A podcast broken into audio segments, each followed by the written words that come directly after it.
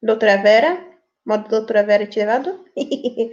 Boa noite, pessoal, tudo bem com vocês? Como vocês estão? Sejam todos bem-vindos a mais um episódio ao nosso querido programa Tu e Elas.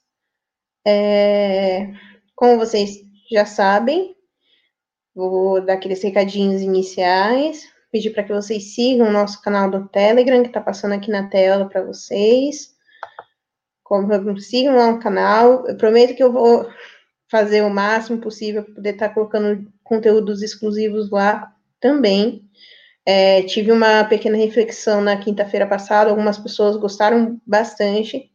Estou é, pensando em fazer alguns pequenos drops para vocês durante a semana, com ligar, ligando, né, o, com o tema de segunda, então vai ser bem legal. Espero que vocês gostem, então não deixem de seguir a gente por lá, tá bom?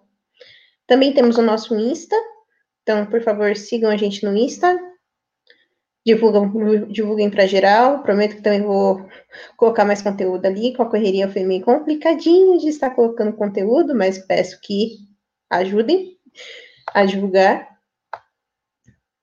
Peço também que vocês sigam a rádio no Telegram, t.me barra rádio Wave, entre no canal da rádio, fiquem informado e procurem é, divulgar para mais pessoas, para que mais pessoas também é, recebam o conteúdo da rádio, tá bom?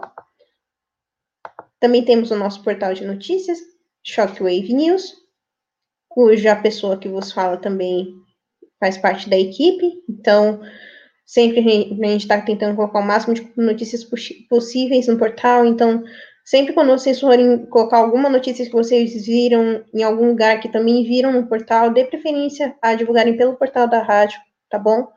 Para que a gente é, passe para o máximo de pessoas possível, tudo bem? É, lembrando que a rádio também tem o apoio coletivo. Sim. Então, é só, só você é, no site do apoio coletivo, uh, tem a conta da rádio, na Shockwave Rádio. É só procurar por lá, que é, é a primeira conta que aparece. E nós aqui, aqui do programa, nós também temos a nossa campanha lá, tá bom? É exatamente esse link que está aparecendo aqui na tela. É, não sei por que cargas d'água, não consegui mudar o link, então é esse link mesmo, tá bom? É, se puder ajudar, será de muito bom grado, será de muito, muita ajuda para gente, para que a gente possa continuar divulgando o trabalho e resgatando o maior número de mulheres possível. Ok? Bem, vamos lá. Voltemos, voltemos. Bem, como vocês já sabem, nós hoje teremos uma convidada que já é da casa, mas é a convidada que tem um, um, um espacinho todo especial no meu coração, que fala meio assim, sabe? E a gente vai conversar um pouquinho também sobre, sobre o papel da, da, da mulher dentro da igreja, porque, querendo ou não, as nossas amigas Femi, você já sabe o que, é, gostam de falar que os católicos são machistas, são opressores, e são isso, e são aquilo, e etc, e etc. E todo aquele discursinho que você já tão careca de saber. Porém, meus amigos, a verdade não é só me, não é essa. E vocês vão saber aqui com a gente. Tudo bem? Então eu vou chamar aqui para live a nossa querida amiga, mana e tudo mais. Mandinha, seja bem-vinda. Opa, obrigada. Foi um prazer esse convite. Eu espero que vocês estejam me ouvindo. Estão ouvindo? Tá, tá ok aqui para mim. Pessoal, fala aí no chat. Então tá bom. É... Que honra, que legal estar tá aqui. E que tema bacana. Tema muito necessário. E mete bronca aí que eu te acompanho. então, bora. É, Mandinha, também estão passando, eu estou repassando aqui o recado, o Matheus Costa, ele falou lá no início, né, perguntando quem é que tinha feito o design do programa. Matheus, foi a Amanda que fez o nosso design. Então, todos os méritos para dona Mandinha. Se tiver ela precisando autora disso aí do, do design, pode me chamar que eu tô precisando trabalhar. Faz muito bem, por sinal. É, Mandinha, é normal, assim, a gente escutar principalmente das, das, das mulheres gordas com sovaco cabeludo, vamos chamar assim, é, que na igreja não tem espaço para mulher, o que eram para onde já se viu não se ter ordenamento de mulheres, ordenação de mulheres, e que não sei o que tem, essas parafernália toda que a gente já está cansado de saber que é tudo balela. Mandinha, o que, que nos ensina a nossa Santa Amada Igreja sobre o papel da mulher, segundo o catecismo? Eu acho que antes da gente falar o papel da mulher na igreja, a gente tem que falar do papel da mulher no mundo, né? É, é to, totalmente, foi totalmente esquecida aí é, a nossa função. Não vou entrar numa área teológica aí, né? Mas, é, enfim, Santa Edith Stein, uh, filósofa, ela é do século passado, ela escreveu um livro chamado La Femme, a Mulher. Então, nesse livro, ela fala sobre os quatro pilares da feminilidade, né? E, bem, resumindo aí, como ela mesma fala, a mulher ela é chamada a buscar o caminho que leva de Eva a Maria. Ou seja, você sair é, é, um, de, uma, de um status é, pecador, né? Você já nasce com o pecado original, e seguir ao exemplo máximo de, de criatura 100% humana aí, que é Nossa Senhora sem pecado. Né? Então, por isso, a mulher é chamada aí de Eva a Maria, porque, né, como até mesmo a Santa fala, que foi dada a, a mulher foi dada a missão né, de restaurar, restaurar essa, essa a, a natureza em, em toda a sua pureza ali, cujo modelo é a Virgem Maria. E aí, nesses quatro pilares, né, ela fala que é, é, o primeiro pilar é a receptividade, né? Ela fala que as mulheres têm um grande desejo de dar e receber amor. Isso é fato, nós mulheres somos mais emotivas, né? É, aí ela cita assim que, que esse desejo se eleva sobre a existência cotidiana para entrar na realidade de uma pessoa melhor. Ou seja, né, o nosso desejo de receber amor nos torna vulneráveis e nos faz parecer mais fracas. É, calma lá.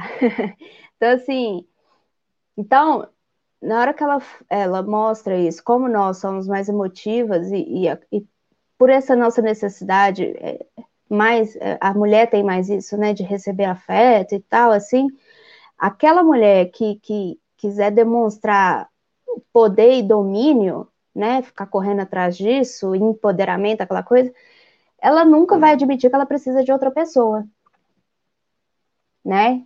Então, a, a Santa ela fala que que essa receptividade ao amor, ela nos aumenta a nossa compreensão do mundo, né? Até porque quando você é, é você é uma pessoa mais é, quando a gente fala aqui, a gente está falando a questão de, de amor, a gente não está falando do eros, não, daquela coisa erótica, não entendeu? A gente está falando na questão do segundo mandamento ali mesmo, amar ao outro como a ti mesmo, né? Então, quando, quando a pessoa que ela, é, ela consegue aflorar o amor, é, automaticamente isso vai leva de tudo para aumentar aí a coisa mais importante aí que o cristão tem que buscar, que é a caridade, né? Porque, por exemplo, o, o cardeal Robert Sará, ele fala o seguinte, o termo, né, porque muita gente, quando a gente vai falar assim, é, caritas, muitas pessoas caritas, caridade, muitas pessoas acham que, que é, ah, caridade é amor, né? Então, o Robert Sarah, ele, ele, ele explica muito bem, né? Ele fala assim, o amor não é o mesmo que caridade. O termo amor já existia antes de Cristo, mas ele, Cristo, nos ensinou o ápice do amor, que é precisamente a caridade, ou seja, entregar-se pelo outro, né? E o São Paulo, ele fala muito sobre isso, na primeira epístola aos Coríntios, aquela famosa epístola que todo casamento que você vai, porque eles substituíram a palavra caridade por amor. Então, todo casamento que você vai, você vai escutar primeira epístola do, do São Paulo aos Coríntios, né? Isso acho que, é acho que o meu casamento foi o único que não usou. Não, é uma, é uma epístola é, é, lindíssima, né? Assim, só que o problema é que as pessoas sempre ficam achando que é essa. É, quem não entende daquilo que, que o São Paulo está falando, acha que o, o, tipo de amor que ele está falando ali é o amor é, erótico, o eros, né? E, e muito pelo contrário, né? E até em nos Colossenses ele fala, né? Mas acima de tudo, revestivos da caridade, que é o vínculo da perfeição, né? Ou seja, a caridade é a virtude que une e preserva todas as virtudes que tornam o homem perfeito. E aí, como que você vai exercer isso aí? Através do amor. Então, vamos lá. Aí, o segundo pilar, Tuane, se eu estiver falando demais, você me corta, tá? é, o segundo pilar é a generosidade né?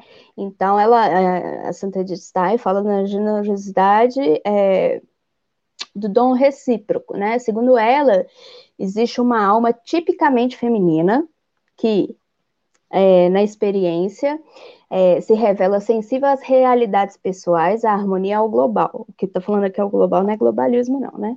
A atenção da mulher se centra naturalmente nas pessoas, enquanto a experiência nos mostra que os homens buscam mais a eficácia externa para se concentrarem em ações objetivas. A alma feminina vive com mais força e está mais presente em todas as partes do corpo. Ela se comove internamente por tudo o que acontece, enquanto que no homem o corpo tem mais o, o caráter de ferramenta para o trabalho, o que implica certo distanciamento, né? Ou seja, essa abertura do coração e da mente fortalece a alma e a vida espiritual também. E aí é, vem um paradoxo, né? É, é quando saímos de nós mesmos para nos transformarmos é, uma pessoa boa para os outros, né? É que nós melhoramos. Então, essa é. Quando a gente fala, né? A mulher internaliza essas coisas, mas é. Sim, ela internaliza para poder externalizar, né? E fazer as, os outros felizes. Né? O terceiro pilar é a dignidade, né? Toda mulher que vive à luz. Eu separei esses trechos do livro, tá, gente? Isso que eu estou citando é de cabeça, não. É, toda mulher que vive à luz da eternidade pode responder à sua vocação, não importa se é para o matrimônio, para uma comunidade religiosa ou uma profissão. As mulheres podem expressar a feminilidade de muitas maneiras, né? Então, ela, a Santa de ela definiu três. É, é, três possíveis, que é esposa e mãe, solteira, abre aspas, no mundo, é, e solteira consagrada à vida religiosa. Né? E para ela, todas as mulheres que se deixam guiar por Deus, elas realizam o um sentido profundo da feminilidade, né? Porque ela tem a intenção particular para descobrir como amar, né? Então, assim, é, ser mulher não significa satisfazer, assim, é, é um conjunto de expectativas, nem nada disso é, o que, que acontece? Onde quer que, que a gente vá, ela pode. Tudo se volta em relação de Edith que ela vai citar, tudo vai acabar na questão do amor, né? Que tudo que a mulher Sim. fizer, independente de onde ela estiver, é, a, colocando aquilo ali realmente o amor, o significado real, real do amor, aquilo ali vai se tornar uma coisa mais nobre. Né? E o quarto e último pilar que é a maternidade, né?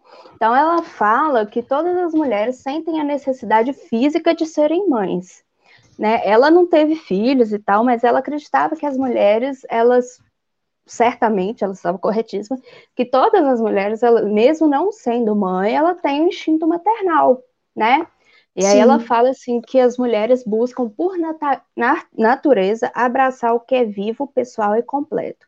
Amar, proteger, nutrir, educar são desejos naturais e maternais. Ou seja, as mulheres dão a vida, a vida e nutrem, e a nutrem naturalmente. Então, o amor feminino, ele é um impulso natural, né? Então, assim, é, esse amor, ele não é só capaz de trazer criança ao mundo, né? Mas também, tipo assim, é, uma professora, sabe, que educa ali a, a criança, é, é, uma religiosa ali que vai, é, ela vai rezar é, pelo mundo, né? Então ela mostra isso, é, que o caminho até uma feminilidade que é, vai recuperar a feminilidade na sua dignidade, né? Que é reconhecer o valor insubstituível da mulher, né?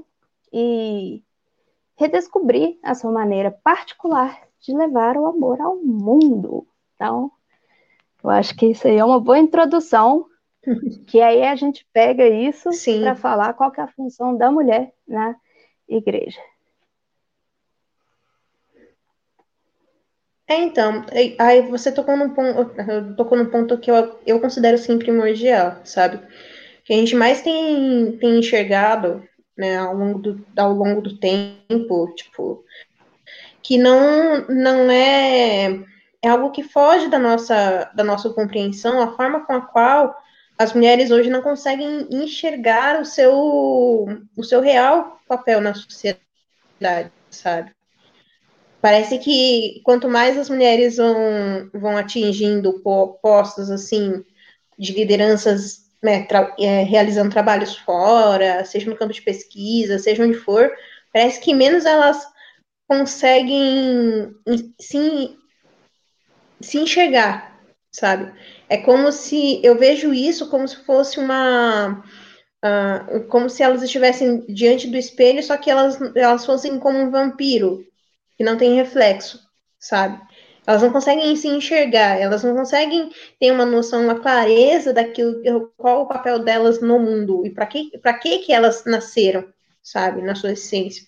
Aí, claro, aí a gente vai passar, vai acabar partindo para um campo mais teológico, mas quando a mulher começa a se enxergar enquanto a, a base né, dos, dos afetos, a base de tudo dentro de um, de um lar, é a mulher que vai, que vai cuidar da grande maior parte das vezes do, da educação dos filhos, por estar mais presente com eles, que vai dar, dar uma carga afetiva muito grande para os filhos.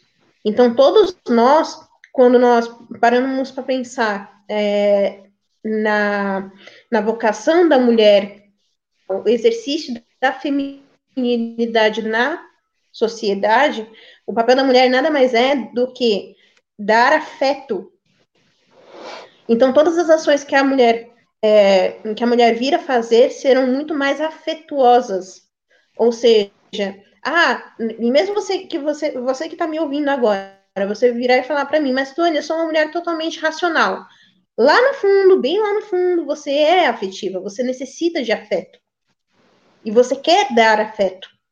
Ponto por mais que você se, consiga equilibrar o seu, o seu emocional, a, a sua, a os seus afetos, a tal ponto que a sua razão domine os seus afetos, ainda assim, lá no fundo, na sua essência, você quer ser amada. Você quer ser cuidada. Porque você nasceu para cuidar dos outros. E é isso que muitas, muitas das vezes a gente acaba não. É, a gente acaba se perdendo muito com relação a isso. Porque, querendo ou não, quando a gente está na correria do dia a dia, a gente acaba fazendo as coisas meio que no automático. Então, às vezes, por exemplo, se você está é, cuidando das, das suas coisas no trabalho, você está fazendo as coisas porque você tem que fazer, porque afinal de contas é o seu, seu trabalho, certo? Agora, se você começasse a colocar um pouco mais de amor naquilo que você faz, você não vai fazer mais o seu trabalho da mesma forma que você tem, que você tem feito. Você vai buscar fazer o seu trabalho de uma forma que as pessoas sintam esse amor. Ah, isso é utópico. É utópico se você não vive de acordo com aquilo que você prega. Quando a mulher começa a, a primeiramente, se colocar diante de Deus e falar: Eu quero seguir a minha vocação. Se você quer seguir a sua vocação, Então você sabe que você não vai poder ocupar o papel, o papel que o homem tem. Ponto. Aí a gente tem um ponto comum. Quando você vai viver a sua vocação no que tange a tá é, demonstrando o amor de Deus para as outras pessoas, ou seja, sendo afetuosa, sendo acolhedora com os outros que convivem com você, você acaba fazendo, vai, se você vai trabalhar, você vai trabalhar por amor a. Você vai cuidar da casa, você vai cuidar da casa por amor a. Seja ao, ao marido, seja aos filhos, enfim. Quando a gente começa a, a mudar o viés, vamos dizer assim, ao invés de a gente fazer as coisas porque nós somos obrigados a fazer e cumprir a nossa obrigação, a gente começa a fazer as coisas por amor, a gente se sente muito mais realizada. Isso enquanto mulheres, tá? Homens, por favor, eu, tô, eu sei que eu tô fazendo um woman's planning aqui, mas é, o programa é voltado para as mulheres, então vai ter um momento que a gente vai fazer um, woman's planning aqui, então, por favor. É, e assim, a partir do momento que a gente, em que, as, em que nós mulheres acabamos olhando por essa ótica de fazer as coisas com amor e para o amor, a gente se sente realizada. Então, o nosso padrão acaba sendo muito elevado para os padrões que a sociedade tenta nos impor. Entendem como é que é? Quando esse, uh, Santa Edith Stein ela começa a traçar toda essa linha que a, que a Mandinha trouxe para a gente aqui e volta sempre no amor, é porque todas as nossas ações elas precisam ser direcionadas para o amor. E como nós bem sabemos, o amor é uma pessoa. Entendem agora? Tá fazendo sentido para vocês?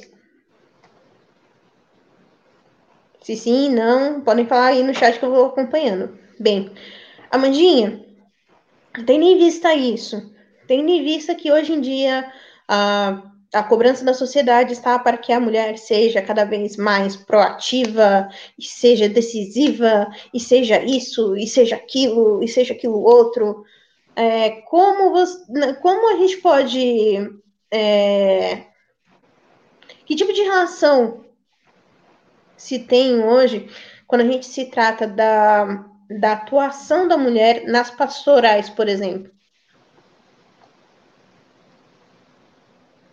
Oi, falhou aqui para mim. Repete, por Eita. favor. quando a gente vai, quando a gente vê a sociedade tal como ela está agora, cobrando a gente de tudo quanto é lado que a gente tem que dar o nosso melhor, que a gente tem que fazer, principalmente para as mulheres, nesse sentido. Como você, como você consegue, é, como a gente consegue fazer com que o nosso trabalho de pastoral, por exemplo, não seja interferido por isso? Ou por que, que as mulheres hoje, por exemplo, não se tem um padre mulher? Que é a dúvida que as feminazes mais gostam de fazer. As, as feministas, os críticos da igreja, quem, quem milita pela ordenação sacerdotal de mulher, eles esquecem que o, eles não entendem, não, é, não é que esquecem, eles não realmente não compreendem é, a importância da mulher dentro da igreja, né? É, essa questão de não, não enxergar Nossa Senhora nossa Senhora, a mulher, maior mulher da igreja, é claro, ela é venerada por toda a igreja, né? E, e as pessoas não percebem o, o, como que Maria se comportou. Ela, antes de tudo, ela, ela, ela se colocou naquela posição que ela tinha mesmo, e ela realmente seguiu isso, que era a posição de serva, né? Então, uhum. vamos lá. E o anjo do Senhor anunciou a Maria. E ela recebeu, recebeu do Espírito Santo. E aí depois o que, que ela fala? Eis aqui a serva do Senhor. Faça-se em mim segundo a tua palavra. Ou seja, hora nenhuma Maria, ela, ela Claro que ela ficou espantada, né? Eita, você é a mãe de Deus. Ela, ela levou aquele baque inicial, mas logo ela se recompôs e, e, e se colocou no papel de serva. Né? Ah, Amanda, então o papel da mulher dentro da igreja é papel de serva? Claro, assim como o papel dos homens também é. Todos nós somos servos. Então a gente se esquece de que todos nós somos é, servos e fica nessa disputa é, de poder entre os servos, né? É, um querendo aparecer mais que o outro e tal, se esquecendo da sua função. Porque os, a, a, quando as, as pessoas que pregam que a, a mulher ela tem que ter maior papel dentro da igreja, que ela tem que ter. É, ela, essas pessoas não sabem o significado do sacerdócio. O sacerdote, gente, ele morreu para o mundo. O sacerdote, ele não tem que é, buscar. É, lógico que, que, que existe aí, abre muitas aspas aí, a carreira sacerdotal, vamos dizer assim. É, às vezes um pároco pode é, virar bispo, cardeal e, e, chegar até o papado, enfim. Mas ele não pode chegar lá e, e aspirando isso. Ele tem que aspirar a ser o. Ele morre para o mundo ali, ele vai viver inteiramente para Deus e ele vai se colocar no, no papel mais baixo possível, entendeu? Então, Sim. ele está ali aos pés da cruz, ele está ali embaixo e ele é servo e é assim que ele tem que se comportar. Então, quando alguém fala o seguinte, porque a mulher tem que ter mais poder dentro da igreja, a pessoa não entende o que, qual que é o papel do sacerdote dentro da igreja. Então, é toda uma confusão, né? Aí, porque porque essas pessoas não compreendem a natureza do sacerdote, né? E aí entra essa é, confusão, porque o sacerdote ele significa ser um homem de serviço e entrega radical, né? Ele vai ele tem que abandonar desejo de poder, honra, status no mundo, né? E, e assumir seu lugar. Ele morre ali para o mundo e vive inteiramente para Deus. Então, aonde que, que, que, que empoderamento é esse que elas querem se, se o, é aquela questão: todos os sacerdotes seguem isso? Não, eu estou falando do significado do sacerdócio. Então, como que ela vai querer aspirar poder numa coisa que é, não tem. É, o que eu falo de poder, gente, é essa concepção mundana de poder, tá? É, não estou falando em questões de sacramentos, essas coisas assim, não. É, então, assim, a mulher, ela tem que, ela tem que buscar seguir ali Maria, né? A Ma Maria, o que que ela fez? Ela educou, alimentou, nutriu Cristo para que ele crescesse.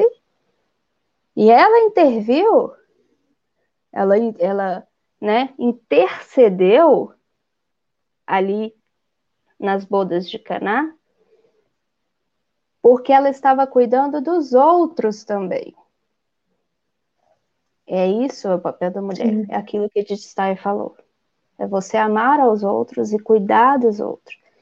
Então, ela estava ali nas bodas de Caná, viu que a situação não ia ficar legal se faltasse o vinho e ela intercede. Então aí tem a, a primeira intercessão de Nossa Senhora, né? uhum. né? Ela intercede pelos aí, homens junto aí, a Deus. E é isso que é o papel da mulher da igreja: é interceder Sim. pelos homens. Aí a gente entra nessa Exato. questão que o Mateus colocou aqui, né? O melhor ensina... Mas se o melhor ensinamento é o exemplo, e Maria é o exemplo supremo, portanto, portanto a professora suprema, como proceder? Quê? Ó, Mateus Costa. Ele falou assim entender, mas se o melhor ensinamento é o exemplo e Maria Melhosa, portanto, professor, como proceder? Uai, meu filho, aí você tem que ir atrás daquilo que não só a mulher tem que ir, como todo, todo ser humano. Buscar as, as virtudes de Nossa Senhora. E, isso é, de, e é uma coisa que não depende, não é somente é. da mulher, né? Exato, acima de tudo, qual que é? Humildade. Exato. O, né? o problema é que, assim, a, a grande maioria aqui É... Mas eu, sei que não foi pra gente, Matheus, mas eu, a gente só tá usando só para poder pegar esse gancho e tá dando uma complementar, entendeu? Eu sei que não foi pra gente. é, porque assim, quando a gente começa a ter, a ter Nossa Senhora, e isso é uma coisa que muitos, muitos que são protestantes não entendem, acham que a gente acaba idolatrando Maria Santíssima a, a, adorar a Cristo. E na verdade não é. O que nós fazemos, enquanto católicos, é venerarmos Maria Santíssima e imitar as virtudes de Maria Santíssima para que mais nós podemos nos afeiçoar a Cristo. Porque como nós somos criaturas, já começa por aí. Cristo é Deus. Nós somos criaturas. Maria Santíssima foi a criatura mais perfeita que já houve, que já passou por essa terra. Então, sabendo disso, nós, para nós que somos criaturas, você acha que é mais fácil a gente tentar imitar quem? Não que a gente não deva. Entenda que eu estou tentando falar. Maria Santíssima, o negócio é o seguinte, humilde, é através de Maria a gente chega a Cristo. As pessoas não entendem isso. Quem não é não é católico, essas coisas assim, não Sim. entendem que a nossa relação com Maria é o seguinte. Santo Afonso Maria de Ligório tem um livro chamado Glória de Maria. Daí ele fala assim: por que, que as súplicas de Maria têm tanta eficácia diante de Deus? As orações dos santos, elas são orações de servos, mas as orações de Maria são orações de mãe. Daí procedem a eficácia e o caráter da autoridade. Como Jesus ama imensamente a sua mãe, ela não pode pedir sem ser atendida. E aí você fala, mas prova isso. Provo na hora que ela fala, pede, intercede a ele nas bodas de Caná, o que ele fala? Não é a minha hora. Mas ela vai lá, intercede e ele realiza aquilo que ela pediu. Então, Sim. ela intercedeu. É intercessão. Você ro ela rogou pelos outros, né? E aí o que acontece? A questão de ah, mas por que vocês é, é... Vamos lá, então. Vamos, vamos fazer o seguinte, vamos fazer um exercício aqui, galera. Eu sou Iba. presidente do Brasil. Aí, olha lá. Aí, é, a Tuane é amiga da minha mãe. Aí, a Tuane vai lá e entrega o currículo dela. A Tuane é muito bem. É, tem um ótimo currículo. Só que ela precisa de uma ponte para chegar a mim, porque ela não consegue falar diretamente comigo. Calma. Torcedores, calma ela não consegue falar diretamente comigo. Só que aí ela conhece minha mãe. Aí ela vai lá e fala: Ô, oh, Dona, Maria, você tem como, assim, eu sou capaz e tal, eu tô aqui com meu currículo, tem como você entregar para sua filha? Aí a minha mãe conhece a Tuane, sabe da capacidade dela, sabe? Conhece realmente a Tuane. Vai, vai falar: Não, vou deixar que eu vou entregar. E aí vamos lá. Aí chega uma pessoa lá, um assessor que está lá, assessor concursado, que eu não gosto muito. E aí eu preciso contratar alguém para um ministério lá. E aí o assessor me entrega, ah, põe esse cara aqui, põe esse cara ali. E aí chega minha mãe e fala, ó, oh, Amanda, tem uma menina que eu conheço, que ela é muito boa, Tuane. Eu, como filha, eu não vou dar uma atenção maior pro pedido da minha mãe? Eu não vou falar, não, peraí, claro, deixa eu olhar aqui, vou colocar na pilha, vou colocar primeiro na pilha, porque foi um pedido da minha mãe. Entendeu? Então, essa é a nossa. É, as pessoas acham que assim, ah, não, mas Jesus é o único mediador entre Deus e os homens. Mas ninguém está falando o contrário. ninguém está falando isso entre Deus Pai e os homens. Ninguém está falando isso. É, Maria, ela intercede a Jesus Cristo pelos homens. entendeu? E aí, Sim. como que Maria, ela é também uma, é uma vamos dizer assim, ela, ela, ela é uma mediadora, ela é uma medianeira entre Deus e os homens, porque ela é mãe de Deus Filho. Se você acredita que Jesus é Deus, e você sabe que Maria é mãe dele, então você sabe que Maria é mãe de Deus. Entendeu? Então ela tem essa ponte. Jesus Cristo, sim, é o único mediador entre Deus e os homens. Mas Nossa Senhora é medianeira, né? Então, eu acho que já está fugindo um pouquinho até do, do, do tema do tema central, que é o papel da mulher, já está indo para uma coisa meio que, que, teológica ali. Mas eu acho que só não esqueça uma coisa: se, as pessoas que ficam falando tão mal de Nossa Senhora, se teria coragem de falar na cara do filho dela o que, que vocês andam falando? Então, eu acho que essas coisas, eu penso assim, eu, eu, aqui em casa sempre teve um ditado, um ditado que a gente sempre falou aqui em casa, é o seguinte, Jesus não entra na casa de quem fecha a porta para a mãe dele. Então, é, não estamos aqui para falar de, de, de, questões teológicas, de religiões, mas acho que o tema está bem ali é, no título, é papel das mulheres na igreja católica. Nós não estamos aqui para falar papel da mulher na igreja uhum. evangélica, nós não estamos aqui para falar do papel da mulher na Umbanda, então vamos voltar.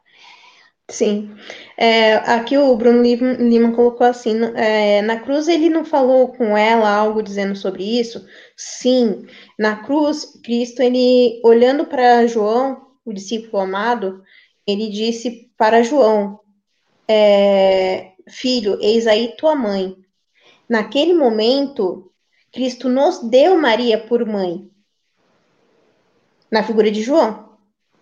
Exatamente. Então, a partir do, a partir do momento que, naquele momento, da, na, no momento da cruz, ela, ele fala para Maria Santíssima, mulher, eis aí o teu filho, apontando para o discípulo amado, ele.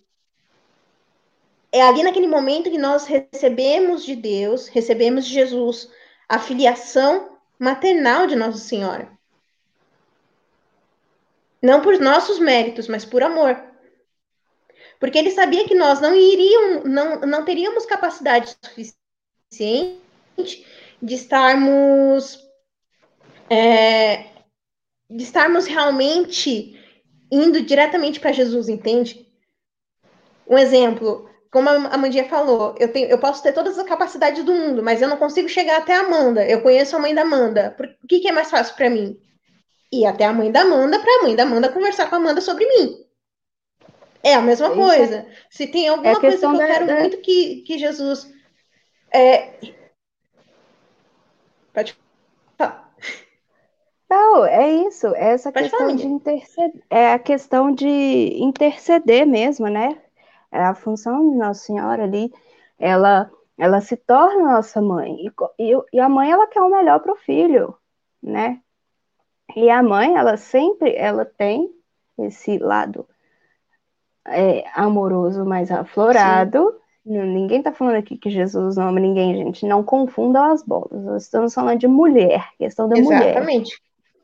Então, assim, é, vamos falar a verdade beijinho de mãe Sara, né? Quando a gente era pequeno e uhum. caía. E o que, que, a mãe falava? Ah, eu vou dar um beijinho aqui que sarava. E sarava mesmo.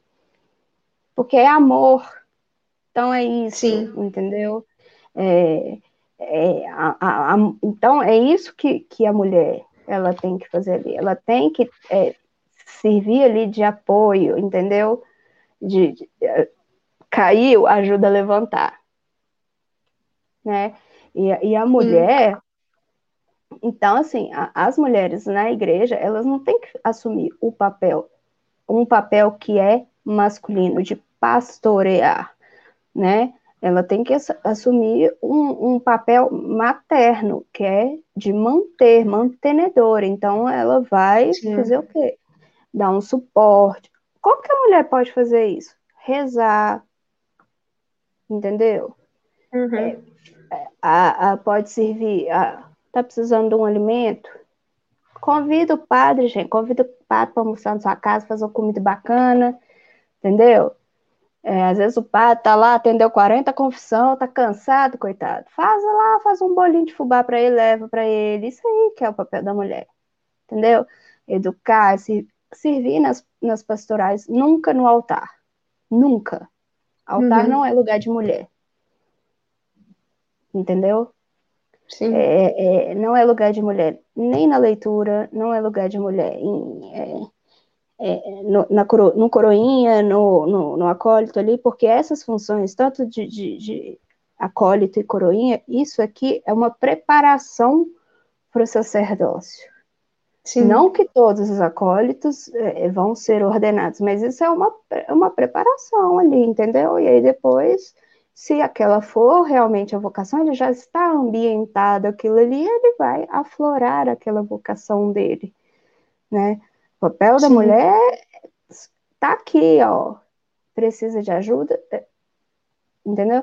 E, e as pessoas esquecem, é, é, é, por exemplo, se você pegar na história, se você analisar, por exemplo, a história da França, quem levou o catolicismo para a França foi uma mulher, a filha uhum. primogênita da igreja, que é a Clotilde, né? Sim. Então, ela ela casou com Clovis, rei dos francos, né? Ela se casou, ela era católica, ele pagão, e ela rezou muito para a conversão dele. Essa é a função da mulher, né? É rezar Sim. pelas conversões, é Sim. apoiar no que precisar, mas nunca querer é, é, é, se colocar num papel que não, não é delas. É, eu, eu sou. Eu ultimamente ando, ando meio afastada de exercícios pastorais, vamos dizer assim. Mas o que eu percebo é que, assim, durante muito tempo, enquanto eu estava ativa em pastorais, em movimentos, etc., o que mais via eram mulheres que achavam que, não, mulher tem sim que participar das coisas do altar, não, mulher tem sim que ficar participando disso, daquilo, tal. Só que muitas, quando a gente olhar, não fazia o principal, que era interceder. Sim. Aí, quando, aí a gente olha para os exemplos das irmãs religiosas, sabe? Elas passam a vida toda, muitas em clausura, outras tantas em, em missão com os pobres, doando sua vida pela, pela igreja e tudo mais. Isso é uma forma, forma de amor. Então, quando a, quando a gente começa a. Eu, eu, eu, particularmente, não consigo entender como uma pessoa, uma mulher em sã consciência, acha que a, a Igreja Católica é uma igreja machista. Não, a Igreja Católica é que trouxe dignidade para a mulher. Né? Com o advento do cristianismo, vamos voltar lá atrás.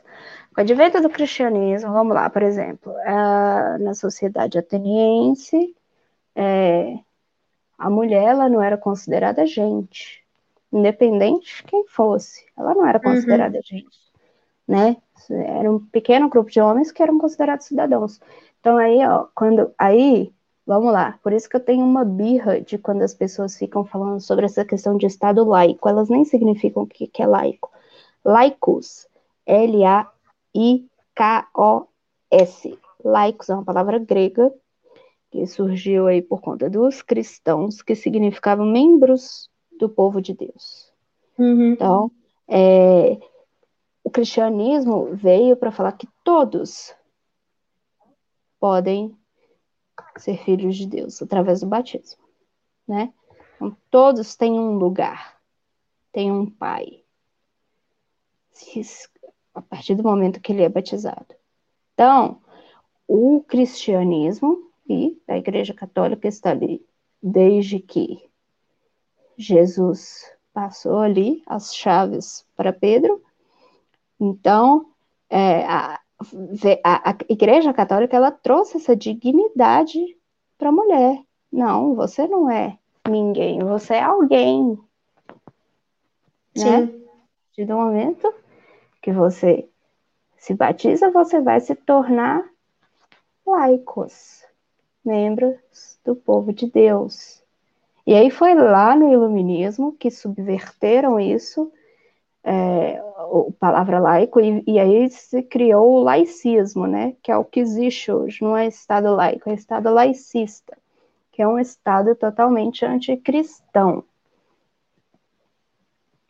É, então, a mulher, é, se você pegar, por exemplo, histórias de santas, das santas, você vai encontrar é, mulheres maravilhosas que fizeram grandes coisas dentro da igreja, né? A uhum. Santa, o exemplo máximo aí, Santa Teresa d'Ávila, que é espanhola, uma Santa Carmelita espanhola, ela ela estava ali no Carmelo e o que aconteceu? Ela não estava muito satisfeita como é que as coisas estavam indo, né? Porque naquela época, é, muitos pais às vezes enviavam as filhas para o convento para preservar ali a castidade, aquela coisa toda.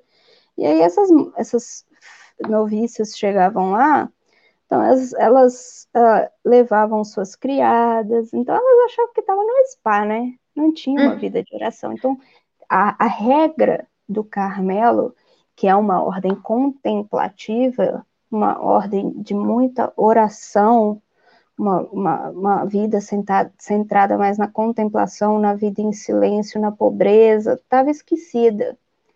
E aí o que, que a Santa Teresa fez? Ou oh, vou reformar isso aqui, vamos restaurar a, a, a regra. E aí ela chegou aonde? No superior dela, o bispo. O prior, bispo não, o prior da ordem. O prior da ordem dos, do, dos carmelitas e pediu autorização para poder fazer. E ele cedeu. Ele falou, ok, pode fazer. E aí o que, que ela fez? Ela juntou com mais dois outros frades, um deles São João da Cruz, e aí foram uh, fundar conventos pela Espanha e, e, restaurar, e aí se originou os carmelitas descalços. Então, se você, é, quem fala que a igreja é machista é, é aquela, é, aquela velha narrativa histórica que anula é, os feitos das mulheres, das santas dentro da igreja. Então, para você ver, em 1500, Sim né, em 1500 isso, de Santa Teresa, que ela foi lá, reformou, sabe? É, puxou a corda toda. Tem também a Santa Idelgarda de Bingen, ela é da Alemanha.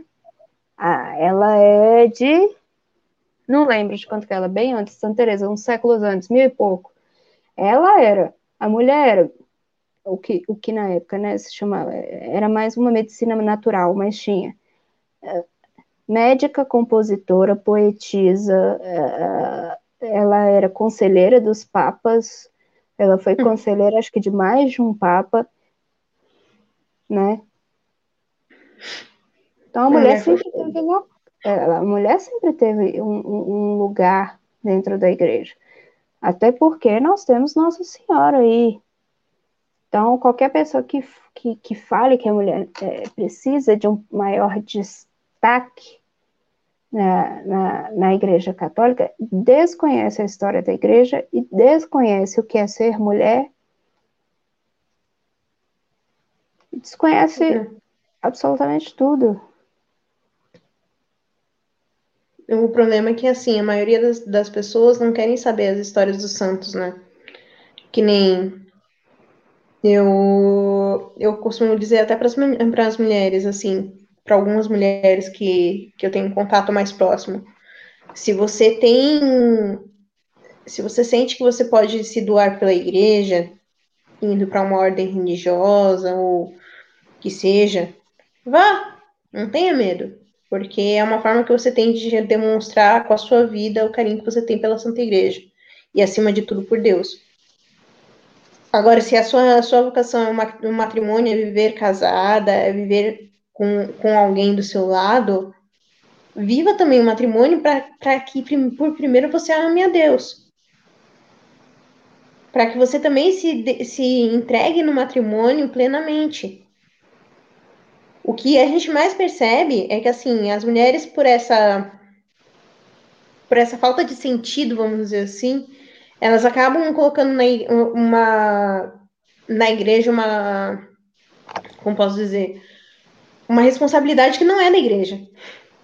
Entendeu? Por exemplo, ah, eu vou entrar no Carmelo porque eu me frustrei na minha vida amorosa. A gente tem muitas que são assim. Ou eu vou entrar no seminário porque eu não consegui achar nenhuma namorada. Tem muitos casos assim. Então, assim, quando a gente começa a perceber que a, a igreja, ao invés de ser a, um local onde nós nos encontramos com Deus, né, acaba se tornando um local para afagar as nossas frustrações, por assim dizer, alguma coisa está errada. Muito errada. Porque a partir do momento que nós entendemos que cada, cada um tem uma função específica para atuar dentro da igreja, a gente acaba, acaba entendendo que a igreja ela, ela tem uma função principal que é acolher a todos como mãe. Porém, ela não se resume somente a isso. É, um, é... é onde a igreja é mãe e é, um, é o local onde nós viveremos em comunhão. Cada qual hum. fazendo a sua atividade, cada qual vivendo a sua vocação, mas sendo unidade. Membros de um membros de uma cabeça, que é Cristo. O, o Wilton Santos falou assim: já abordaram o porquê de sacerdotes não poderem. Ah, eu entendi ser, é, ter mulheres. Desculpa, não, isso aí a gente, é, a gente já pulou aí. Mas tá. É, muitas pessoas também perguntam, né, porque essa questão, é, eles querem tanto enfiar a mulher no sacerdócio quanto fazer os, os sacerdotes casarem, né? Mas para quem não sabe, assim, a igreja ela Sim. entende é, por que, que o sacerdote não, não se casa? Isso é uma, or, uma, uma norma disciplinar, né?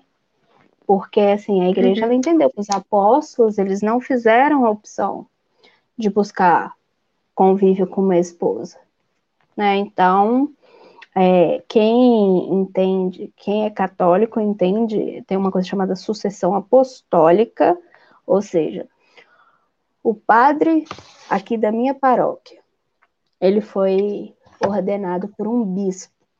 Esse bispo foi ordenado por outro bispo, que foi ordenado por outro bispo, que foi. E é isso, a gente vai ter toda uma, uma, uma linha que vai chegar lá nos apóstolos, né? Isso na Igreja Católica chama sucessão apostólica.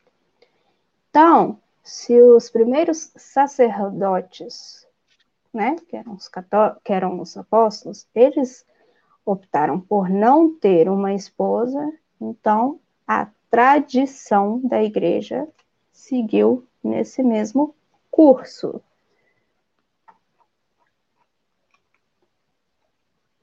Sim. E a, a, aqui eu, né, eu peguei uma dúvida que estava aqui atrás, eu não esqueci de você não, tá? Foi Oliveira colocou assim, duas dúvidas. Olha, Mandinho, o pessoal tá curioso. É, primeiro, existe em algum lugar escrito que as mulheres não poderiam fazer leituras? Isso vale também para os salmos? Oh, eu vou te citar uma coisa o seguinte: o altar foi feito para os sacerdotes, para os homens. Tem alguma norma? Olha, tem uma pessoa chamada São Paulo que falou o seguinte: tudo me é permitido, mas nem tudo me convém. Se eu sei que o altar é um lugar para os homens, mesmo que não tenha uma regra falando mulher não pode fazer leitura, por que, que eu vou ficar me metendo lá se não é apropriado? Tá entendendo? É nesse sentido. Eu acho que o que falta nas pessoas é elas saberem qual, qual é o seu lugar. Entendeu? As pessoas hoje elas Sim. querem fazer uma leitura às vezes na igreja para aparecer. Ai, deixa eu ir ali fazer. E aí, acabou ali, saiu do altar, não está vivendo nada daquilo que ela leu. E em casa também não pega a Bíblia para ler. Quer fazer leitura, gente? Abre a Bíblia na sua casa e vai ler. Uhum. à vontade. Você tem uma Bíblia, você pode ler. Lê alguma coisa agora. Vai, caça um estudo bíblico sério para você realmente entender é, o que está dizendo. Mas é essa questão. É, tudo me é permitido, mas nem tudo me convém. Sim. Aí se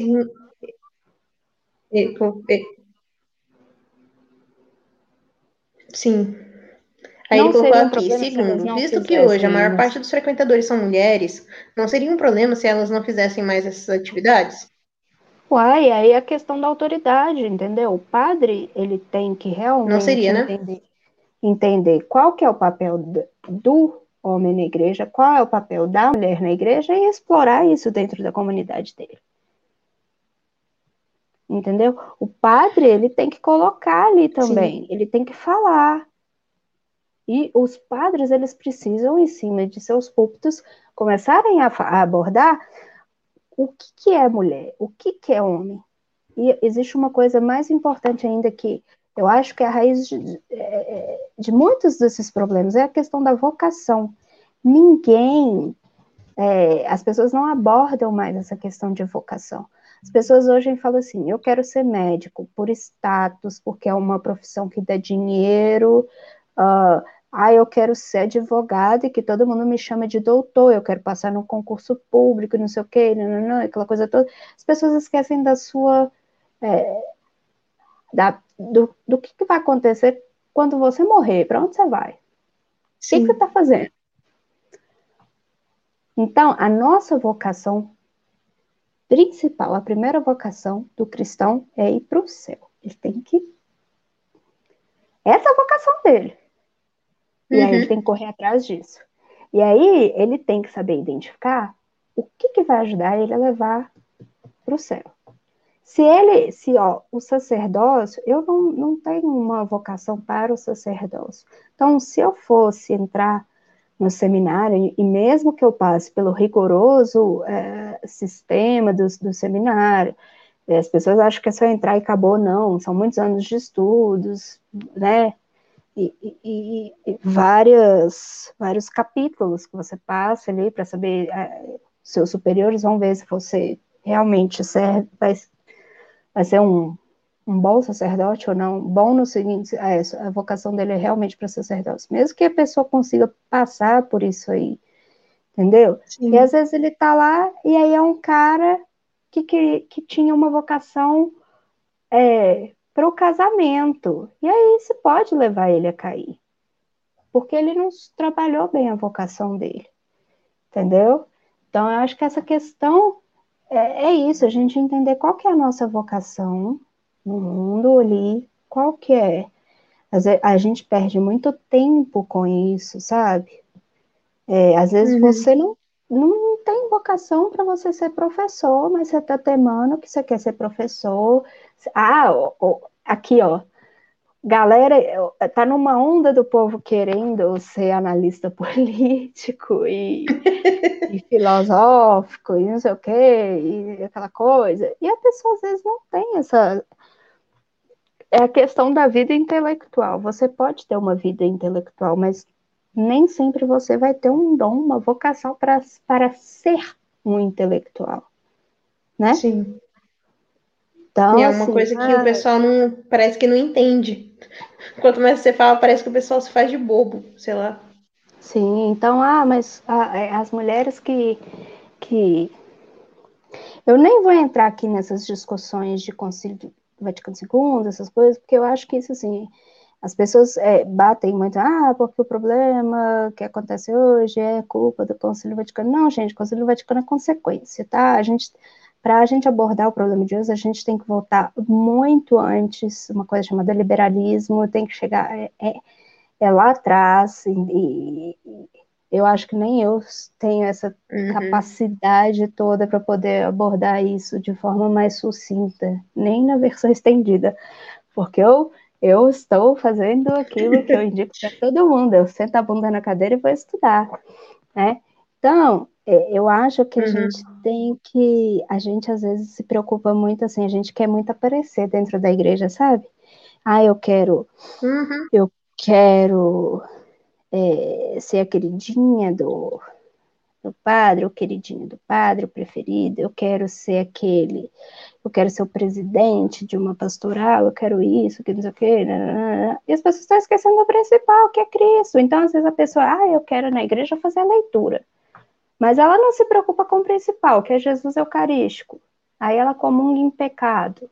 Uhum. Aí comungou, vira as costas e vai embora, não passa no Santíssimo. Sabe? Então, as pessoas elas estão esquecendo o principal Exatamente. dentro da igreja para ficar nessa briga aí de quem que é o dono do ministério, de quem tem mais visibilidade e aquela coisa toda, né? E aí que entra o pastor, uhum. né? O padre ali tem que chegar Sim. e botar ordem na casa. E só que aí o que, que acontece? É, muitas vezes os padres ou concordam com isso ou não sabem como. Por exemplo, o meu pároco ele é super tímido, ele é super super tímido no seguinte assim, não é que ele é uma pessoa tímida, ele é uma pessoa acanhada para tomar decisões, entendeu? Então, às vezes outras pessoas tomam decisões, ele joga a decisão que seria dele para os leigos e não uhum. pode ser assim. Então, isso aí é uma coisa complicada. Então, eu acho que é aquela questão assim: comece por você. Ah, se alguém falar que você, você mulher, alguém te, chegou na igreja, alguém te convidou para fazer leitura, faz o seguinte: fala, é, não, eu não vou fazer leitura, não, mas eu posso ajudar em outra coisa. Entendeu? Então, começa a tomar esse tipo de atitude, começa, cria, é, formem centros de estudos, sérios. Começa estudando com um colega, sozinho, mas chama alguém. Ah, vamos, vamos ler um livro, vamos fazer o seguinte: a gente escolhe um livro aí e nós vamos ler e a gente vai discutir o que, que a gente aprendeu com esse livro, entendeu? E aí você vai começar a adquirir conhecimento para poder corrigir as pessoas por caridade problema das pessoas na igreja Sim. é isso. Elas querem gritar quem tem o dono da razão, mas elas não fazem as coisas por caridade. Não corrigem por uhum. caridade. Uhum. Entendeu? Sim. Aí o, o, o Matheus Costa colocou aqui: ah, eu quero voltar para a igreja, mas eu sinto um certo bloqueio. Mateus, assim, falo para uma pessoa que voltou para a igreja tem uns 10 anos mais ou menos. Eu também estava assim, do início de caminhada. A única coisa que você tem que ter em mente é que você está voltando para casa do Pai não pelas suas forças, mas é porque você sente o desejo de estar na presença de Deus. A sua alma anseia, ela se inquieta até que você esteja realmente com Deus. É, uma, é, é um vazio que só ele pode preencher. Mateus, e... você vai para você burlar esse bloqueio, tem uma ótima dica. Chama-se joelho no chão e oração. Você vai ajoelhar e falar assim: Jesus, eu creio, mas aumentai a minha fé. Entendeu? Exato. Jesus, eu não te amo, mas eu quero aprender a te amar. Jesus, me ajuda infla a graça no meu coração. É isso que você vai fazer. Não adianta a gente querer forçar uma coisa que a gente. E esses bloqueios, a, a gente acha, não, mas eu acredito em Jesus e tal. Se você acredita. É aquela questão, a gente acredita desacreditando, sabe? E isso eu acho que todo mundo passa na vida. E até a gente que está dentro da igreja mesmo. É essa questão, as pessoas se envolvem em em atividades na igreja, aquela coisa toda, mas elas se esquecem da vida de oração. Então elas são a Marta, mas esquecem de ser Maria, né? As irmãs aí. Então nós precisamos tanto ser Marta quanto Maria. Sim. trabalhar e rezar. Então não adianta a gente só fazer a ação e esquecer, a, a gente externalizar e esquecer de internalizar. E aí isso se resolve com oração. Então, à noite, ajoelha, no chão e fala: Jesus, eu creio, mas aumentai a minha fé. É isso aí. É, é algo que a gente precisa realmente ter, ter isso em mente. Não, agora, agora falando diretamente com vocês, mulheres. Tenham em mente uma coisa. Uma das grandes responsáveis por, por levar a fé para outras pessoas, principalmente são as, são as mulheres. Por quê? A mulher é por, por essência intercessora. Pode ver, quando você olha, por exemplo, a sua avó, ela sempre falava, não, filha, eu vou estar rezando por você, tá? Pode deixar. É típico de vó. Ou quando você está conversando com a sua mãe e tal, aí dependendo do, do, que, do que é né, o tom da conversa tal, sua mãe chega, começa a falar com você, você vai se acalmando, aí no final da conversa ela vira e fala assim, filha, eu vou estar rezando por você. Vai dar tudo certo. Quem vai fazer com que, a, através do exemplo, né, a, as próximas gerações cresçam tendo esse exemplo cotidiano são as mulheres. Mas para que as mulheres sejam um exemplo, aí a gente vai voltar no, no que a gente estava abordando lá no início do, do, da live. Ela precisa se descobrir. Ela precisa descobrir a sua vocação. Se ela não descobre sua vocação, como é que ela vai viver plenamente a maternidade? Isso eu não digo somente a maternidade no, no aspecto de ser mãe, efetivamente, mas principalmente a maternidade espiritual. Que nem as, muitas vezes as, as pessoas pensam assim, ah, aquele tá, poxa, aquele casal, isso eu já eu escutei direto, por isso que eu posso falar com propriedade. Ah, aquele casal não tem filhos, que não sei o quê, ai, tadinhos, que não sei o quê, tá. Mas quantos filhos aquele casal já não gerou espiritualmente? A gente tem que parar de uma vez por todas de achar que a nossa, a nossa vida se resume à matéria. Porque a partir do momento que a gente começa a olhar para a nossa vocação, principalmente, não somente no campo físico, mas principalmente no nosso campo espiritual, a gente começa a ter uma dimensão de quando de, exata do que quando falam a nossa briga não é, uma, não é, é a nossa briga é briga espiritual. É fácil você falar isso para uma pessoa. O difícil é você viver isso.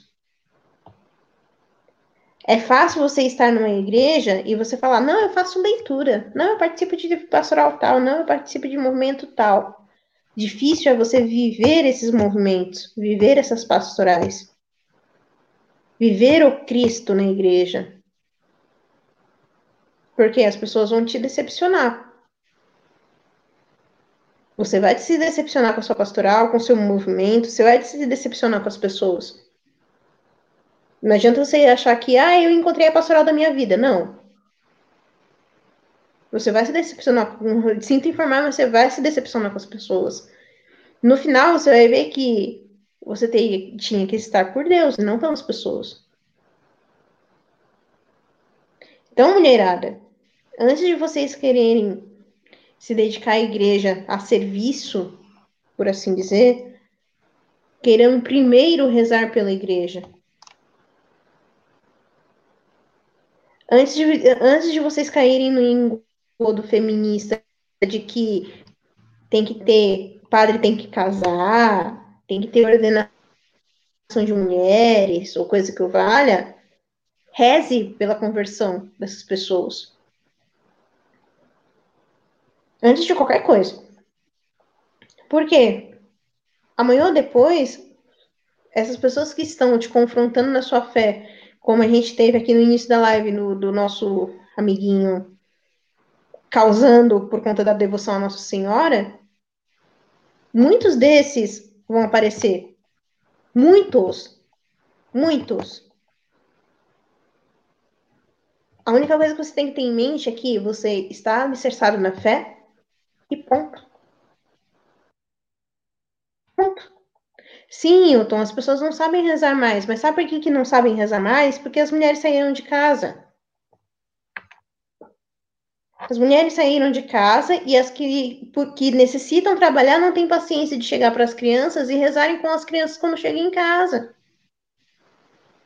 Os pais não, não têm mais paciência de sentarem com os filhos e falar, não, vamos rezar junto. Sentar na cabeceira da cama dos filhos sem, e fazer uma oração antes de dormir. Os pais não têm paciência mais para isso. Por consequência, a gente tem uma geração que não sabe rezar. Simples assim. Entende como o problema é muito maior? Se a gente não conseguir, se a gente não começar a mudar agora, a partir da nossa geração, o que vai ser da geração dos nossos filhos, dos nossos netos? Entendeu? As crianças pegam muito pelo exemplo. Então, se você, se você tem um hábito, se você né, na sua vida tem o hábito de, de rezar constantemente, de ter uma vida de oração, antes de dormir você se volta para Deus e tudo mais, ponto. Você vai atingir muito mais o seu filho com o exemplo do que com as suas palavras. Amanhã ou depois ele pode até se afastar de Deus, como Santo Agostinho. Mas ele vai voltar. Porque ele vai lembrar da sementinha que foi plantada no coração.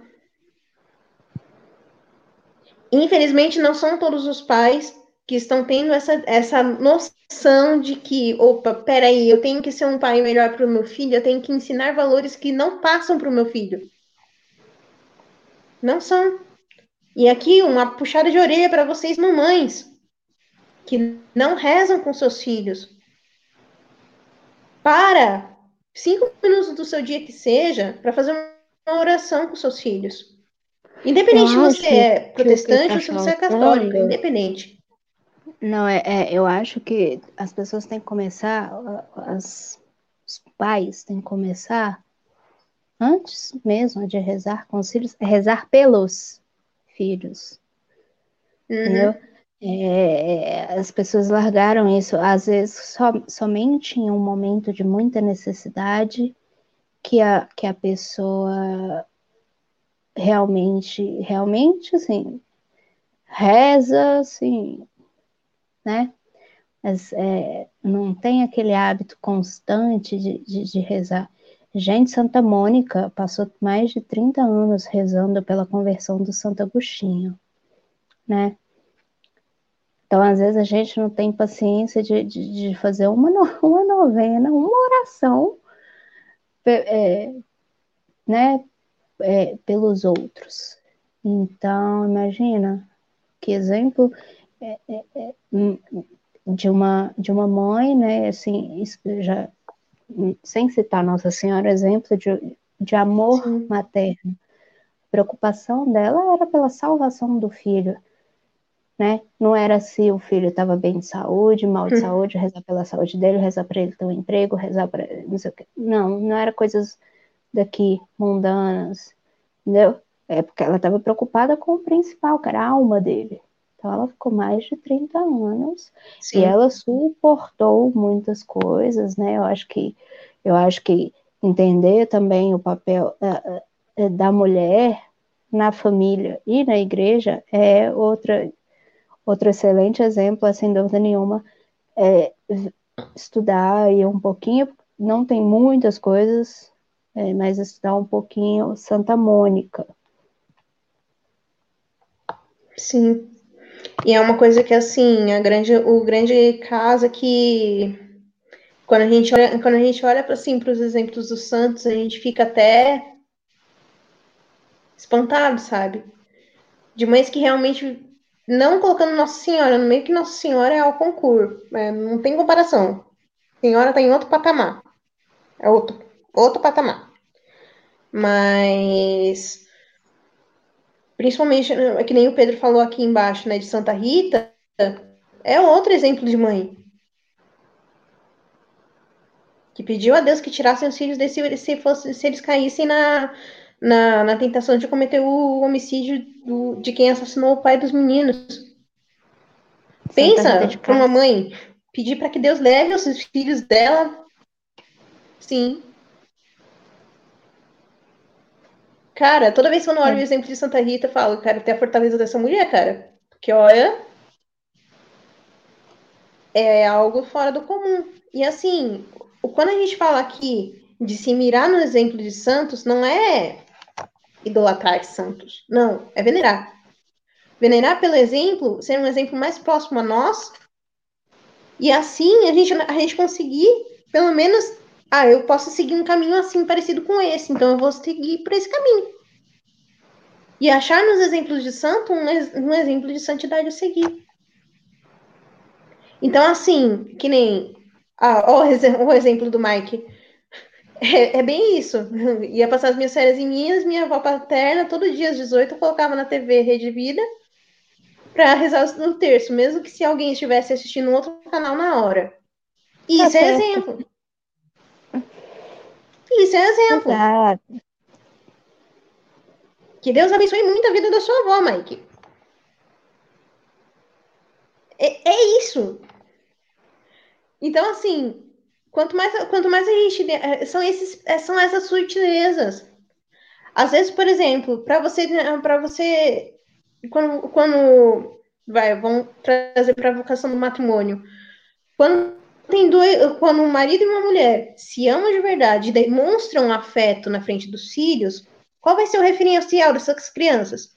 Bom, amanhã ou depois, se eu, eu, me, eu procurando alguém para me casar, eu vou procurar alguém que haja como meu pai, ou as meninas, ou os meninos. Bom, se, se eu vou procurar alguém para ter como esposa, eu vou procurar alguém como a minha mãe.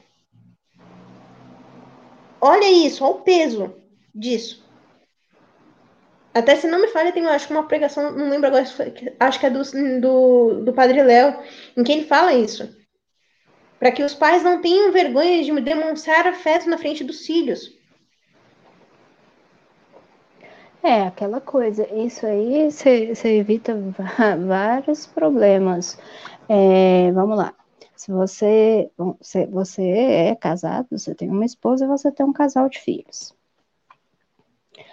Quando você ensina o seu filho, através de palavras e exemplos, a ser um cavalheiro, automaticamente você está ensinando a sua filha o tipo de homem que ela vai procurar no futuro. Que ela viu ali, ela viu o irmão dela tratando ela com respeito, o pai dela tratando ela com respeito, o pai dela tratando a mãe dela com respeito. Né? Então ela, ela, ela vai ser anormal ela procurar é, algo que fuja daquilo que ela conviveu. Entendeu? É, uma pessoa que, procura, que vive em um ambiente violento, ela vai procurar, ela vai sempre estar tá nesse ciclo vicioso de viver num ambiente violento, porque é a única coisa que ela conhece. Sim. Entendeu? E uma pessoa que viveu num lar tranquilo, amoroso, ela automaticamente vai procurar a mesma coisa. É a mesma coisa fugir. quando a pessoa vive num lar afetivamente dependente, né? Sim. Quando a criança é totalmente dependente dos afetos do pai ou da mãe, que seja, e acaba se sujeitando a uma pessoa que é totalmente, que mantém ela afetivamente dependente, se casa com uma pessoa que mantém ela afetivamente dependente, aí, por consequência, a filha dela vai ver que é uma relação que, que é um ciclo sem fim, né? Então vai repetir aquilo que, que viver etc. Que é o que é o gancho para o episódio passado. Quando a gente fala afetivamente dependente, é aquela pessoa que não parece que não tem vida sem aquela outra pessoa na vida dela. Que isso fique claro. Então, assim, a gente precisa entender que uh, o, o papel da mulher, principalmente na sua igreja doméstica, é criar os seus filhos para o mundo é difícil? É difícil. O papel da mulher é criar seus filhos para o céu. É. é. O problema é que, assim, as, as, eu, assim eu, eu falo pra, por criar os filhos para o mundo que é difícil até mesmo deixar as crianças crescerem, entendeu? É. Imagine é. quem dirá prepará-los para o martírio. Sim, eu acho que é, quando você é, desde de, de, da criança nova ali. Provérbios, ensina a criança o caminho que ela deve seguir, e quando adulta, né? Ela não vai se desviar. Então, quando você começa a criar, quando você cria seu filho para o céu, você, ele vai entender qual é o papel dele no mundo. É interligado, né? Sim. Ele vai saber qual é a finalidade dele. Ele não vai se perder, é, é, é, procurar viver no mundo para o mundo. Uhum. Né? Ele vai estar no mundo se preparando para a vida eterna. Isso falta muito. É... Eu acho que o melhor exemplo aí a gente tem que pegar são os pais de Santa Terezinha aí. Né? Sim. Né? Exemplo de família. São Santa Martã. Exemplo de família católica e que criou, e mesmo que você seja de outra religião, gente, não tenha medo de ler sobre os santos, sobre a vida dos santos. É, eu acho que você, é, as pessoas às vezes ficam, esquecem é, das, é, que, que são pessoas, que foram pessoas, excelentes pessoas, para Deus e para o próximo. Então, independente da sua crença, não tenha medo de ler uma, uma bibliografia de um santo. Fala, poxa, deixa eu ver, por que, que eles falam que esse cara é santo? E você vai se surpreender, você vai ver que era um homem de coragem, entendeu? Homens que deram a vida, muitos deles deram a vida para não negar Cristo. Então, independente da sua crença, é sempre bom você ler bibliografia de pessoas boas, né? Sim. Não, mas é, é aquilo, quando, quando a gente começa a compreender que a gente, a gente precisa realmente estar tá, tá alicerçado nesses valores, né, o que dão, é, é o que nos dão base, na verdade. Eu vejo que, assim, né, quanto mais a gente aprende sobre, sobre a vida dos santos, mais a gente aprende sobre Jesus.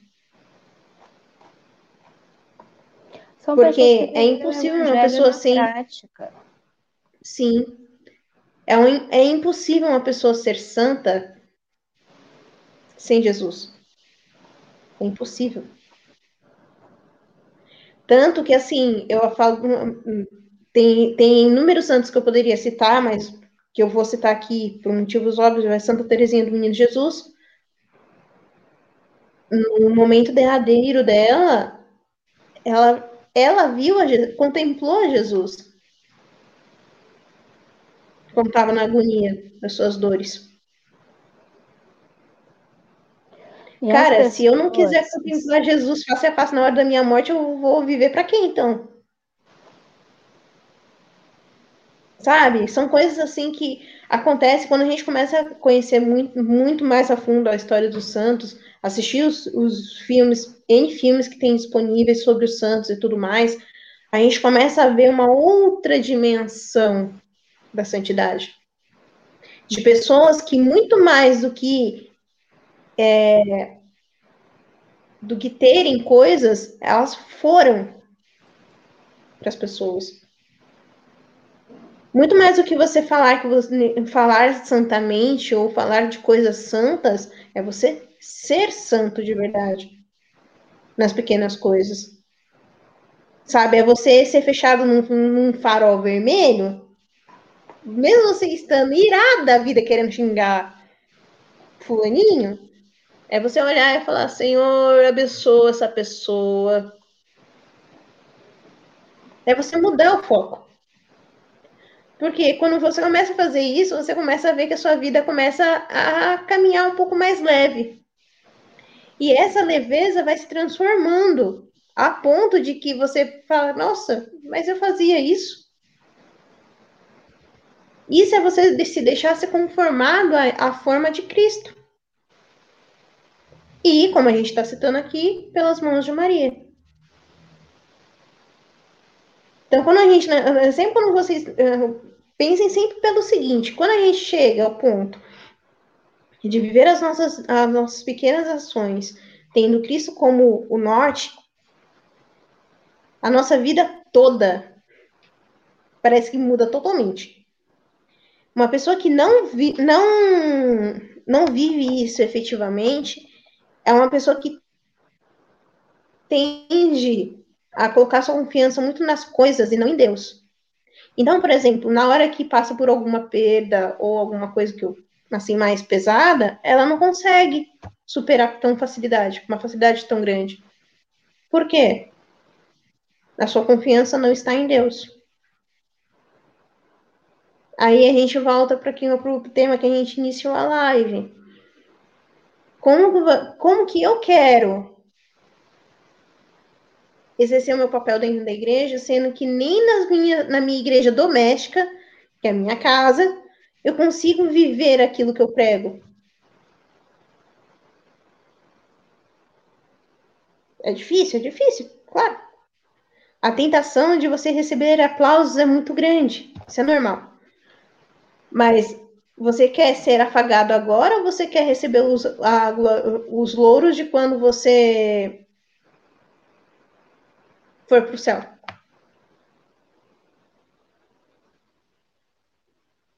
Assim, eu, eu sinceramente não quero glória nenhuma aqui.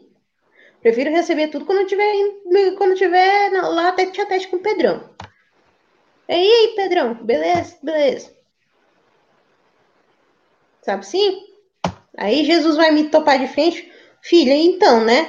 O que, que você fez? Então, assim, eu prefiro mil vezes receber, a, receber os frutos das minhas ações aqui no céu do que aqui. Só que quando, infelizmente, a maior coisa, a, maior, a pior coisa que a gente pode ver hoje em dia são pessoas que deixam a soberba imperar ao tal ponto de que elas simplesmente querem mais aplausos. Por favor, me dê aplausos. Querem se sentir afagadas. E não é assim. Quer ver uma coisa? Eu duvido que uma mulher não tenha passado por isso. Se não passou por isso, você ainda vai passar. Mas é para te testar. Quando uma mulher ela passa por uma construção e recebe galanteios dos caras, numa construção. Se tu for como eu, você vai xingar, você vai xingar os pedreiros de tudo quanto é nome. Mas não façam isso, tá? Por favor. Isso sou eu. Agora, se você estiver passando num dia que você está se sentindo mal, um dia que você não está se sentindo bonita, um dia que você. Um elogio que você recebe parece que muda o seu dia. Mas por que isso, isso acontece? Vocês têm uma dimensão do o porquê essa, essa, essa transformação? Porque foi uma confirmação de que você exala, de que, de que você, mulher, de alguma maneira transparece a beleza de Deus. Claro que tem um sem noção, isso é óbvio. Mas não vou falando sem noção. Mas aqueles que, que olham para você e falam, poxa, que mulher bonita. E não ficam falando outras coisas eróticas, que não vem ao caso. Entende? Você precisa, mulheres, entenda. Entendam, pelo amor de Deus. Saiam dessa live entendendo isso. O seu papel principal é: você nasceu para exalar a beleza de Deus. Ponto para que a partir daí você seja santa.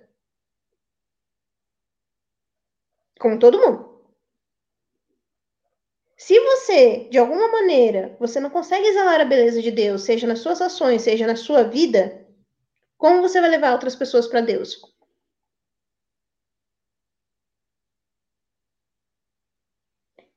Esse é o ponto. Tu, essa live pode ser resumida aqui.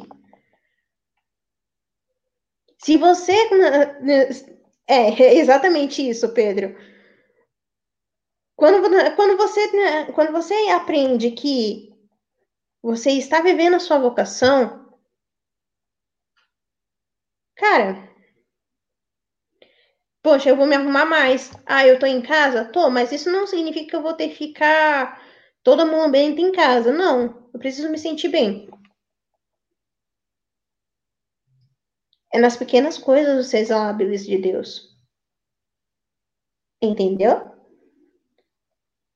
É um, quando um, amigo seu chegar para você e falar que tá passando uma situação difícil, tudo mais, não, tudo bem, vou estar tá rezando por você. De verdade. E ele sentir que nas palavras de você tem algo a mais nas palavras que você disse para ele. Exatamente isso, Talita. Exatamente isso. Porque quando a mulher entende que ela precisa exalar a beleza de Deus, cara, não importa como você esteja, o pessoal vai te achar bonita.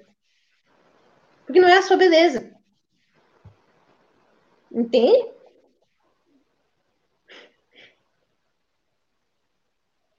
Ah, sim, Hilton, bastante. Bastante. Então, então, Amandinha, acho que a gente bateu a pauta.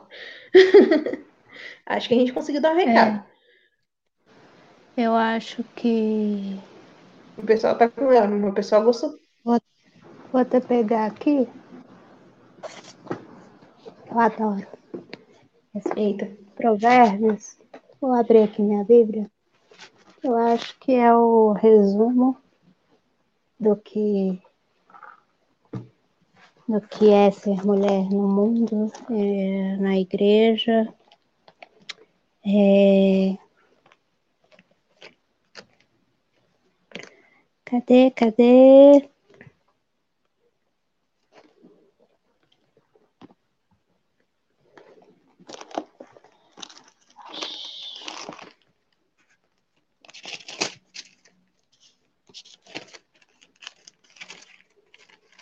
né?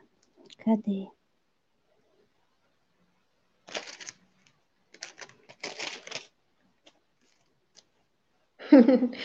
Eu apoio dobrar a pauta. Olha, Matheus, vontade não falta, filho, mas também não dá, não.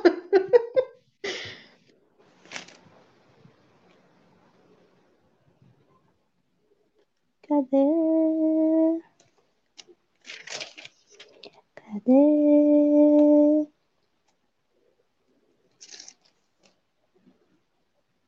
Ó, o, eu Tá, acabei de receber a mensagem começar. aqui do Evandro. Ele tá mandando um beijo para todo mundo aí da live. Ele tá acompanhando aqui também. Ah, um beijo, Tá mandando beijo para todo mundo aí.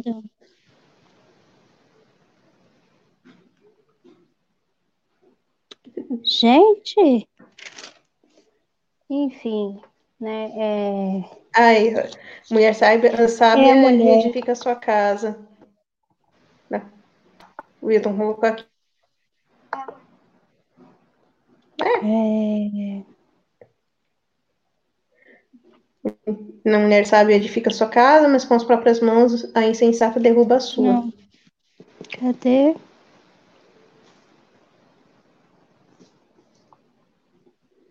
Enfim, vou achar aqui agora.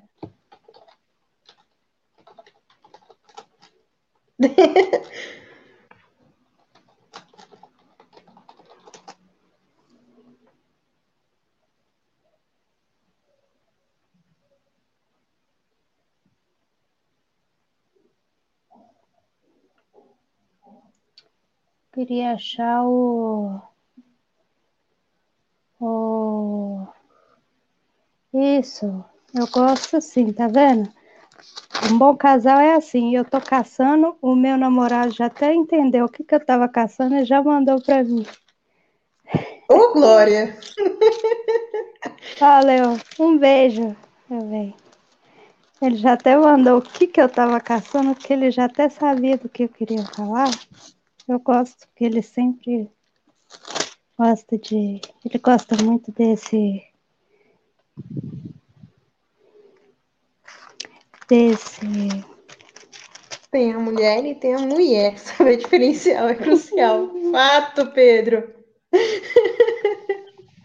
Fato. Então vamos lá. Aqui, ó. Provérbios. Quem encontrará a mulher de valor? Vale muito mais do que pérolas.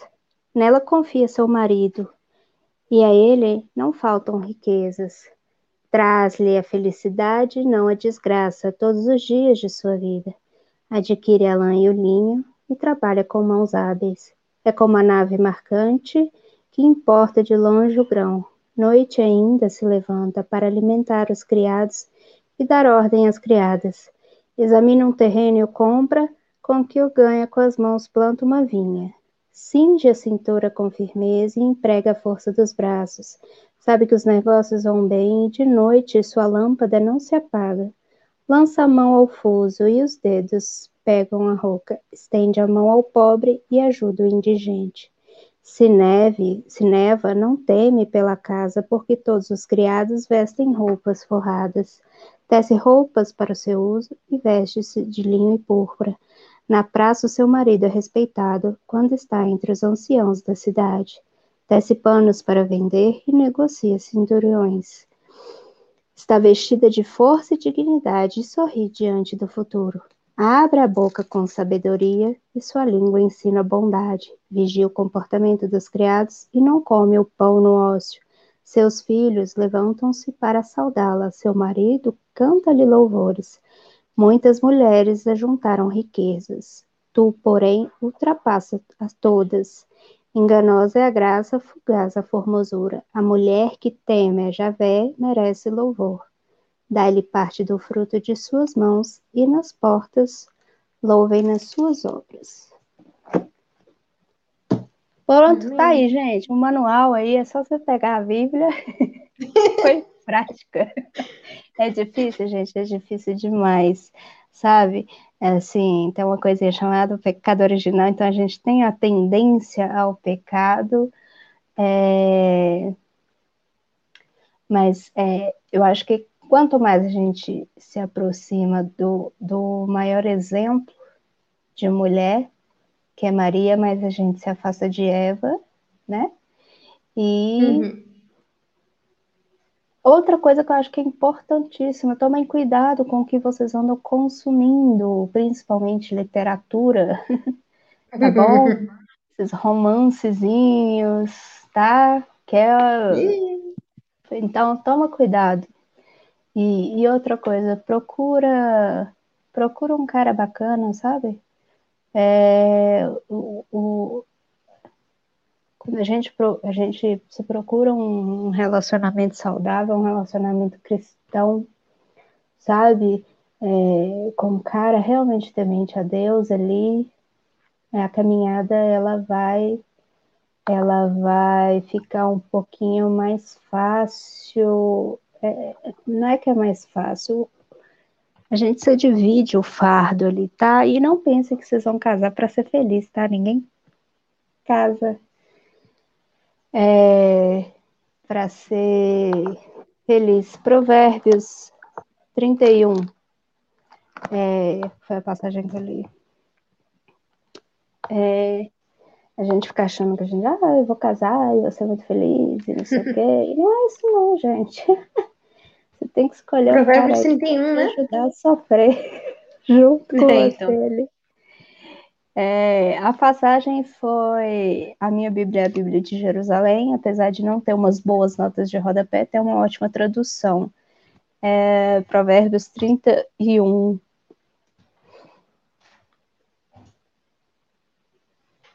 O pessoal já estava já tava tudo procurando aqui no site já. Sim. Ah, um ótimo, um ótimo, um ótimo livro que eu indico, assim, para entender essa questão, principalmente, com, qual é a função da mulher no matrimônio, e assim, tô falando, gente, de, de, assim, não é aquele livro que vai falar assim, a mulher tem que ser isso, tem que ser aquilo, tem que... Não, assim, tô... é um livro que vai falar na pra... história, o que aconteceu na minha vida, o que queria fazer mesmo, uma mulher lá que ficou revoltada, pé da vida com o marido dela, mas mesmo assim, ela sabia qual era o lugar dela. é, todos os caminhos levam a Roma, tá? Do Scott Hahn e da sua esposa. É, é ótimo. fala sobre a conversão deles ao catolicismo. Mas, independente da sua religião, é um livro muito bom para você entender a dinâmica do casal ali, como é que o casal deve ser, entendeu? É a questão de seguinte, apesar uhum. dos problemas, vão, vão, vão, apesar das discordâncias, e foram anos de discordâncias, eles vão eles vão, vão tentar, com a ajuda de Deus, ali pedindo sempre a ajuda de Deus, para trabalhar essas diferenças e tal, que a gente às vezes no casamento, assim, eu não sou casada não, ainda espero eu que entre para o time das casadas não demore muito, né?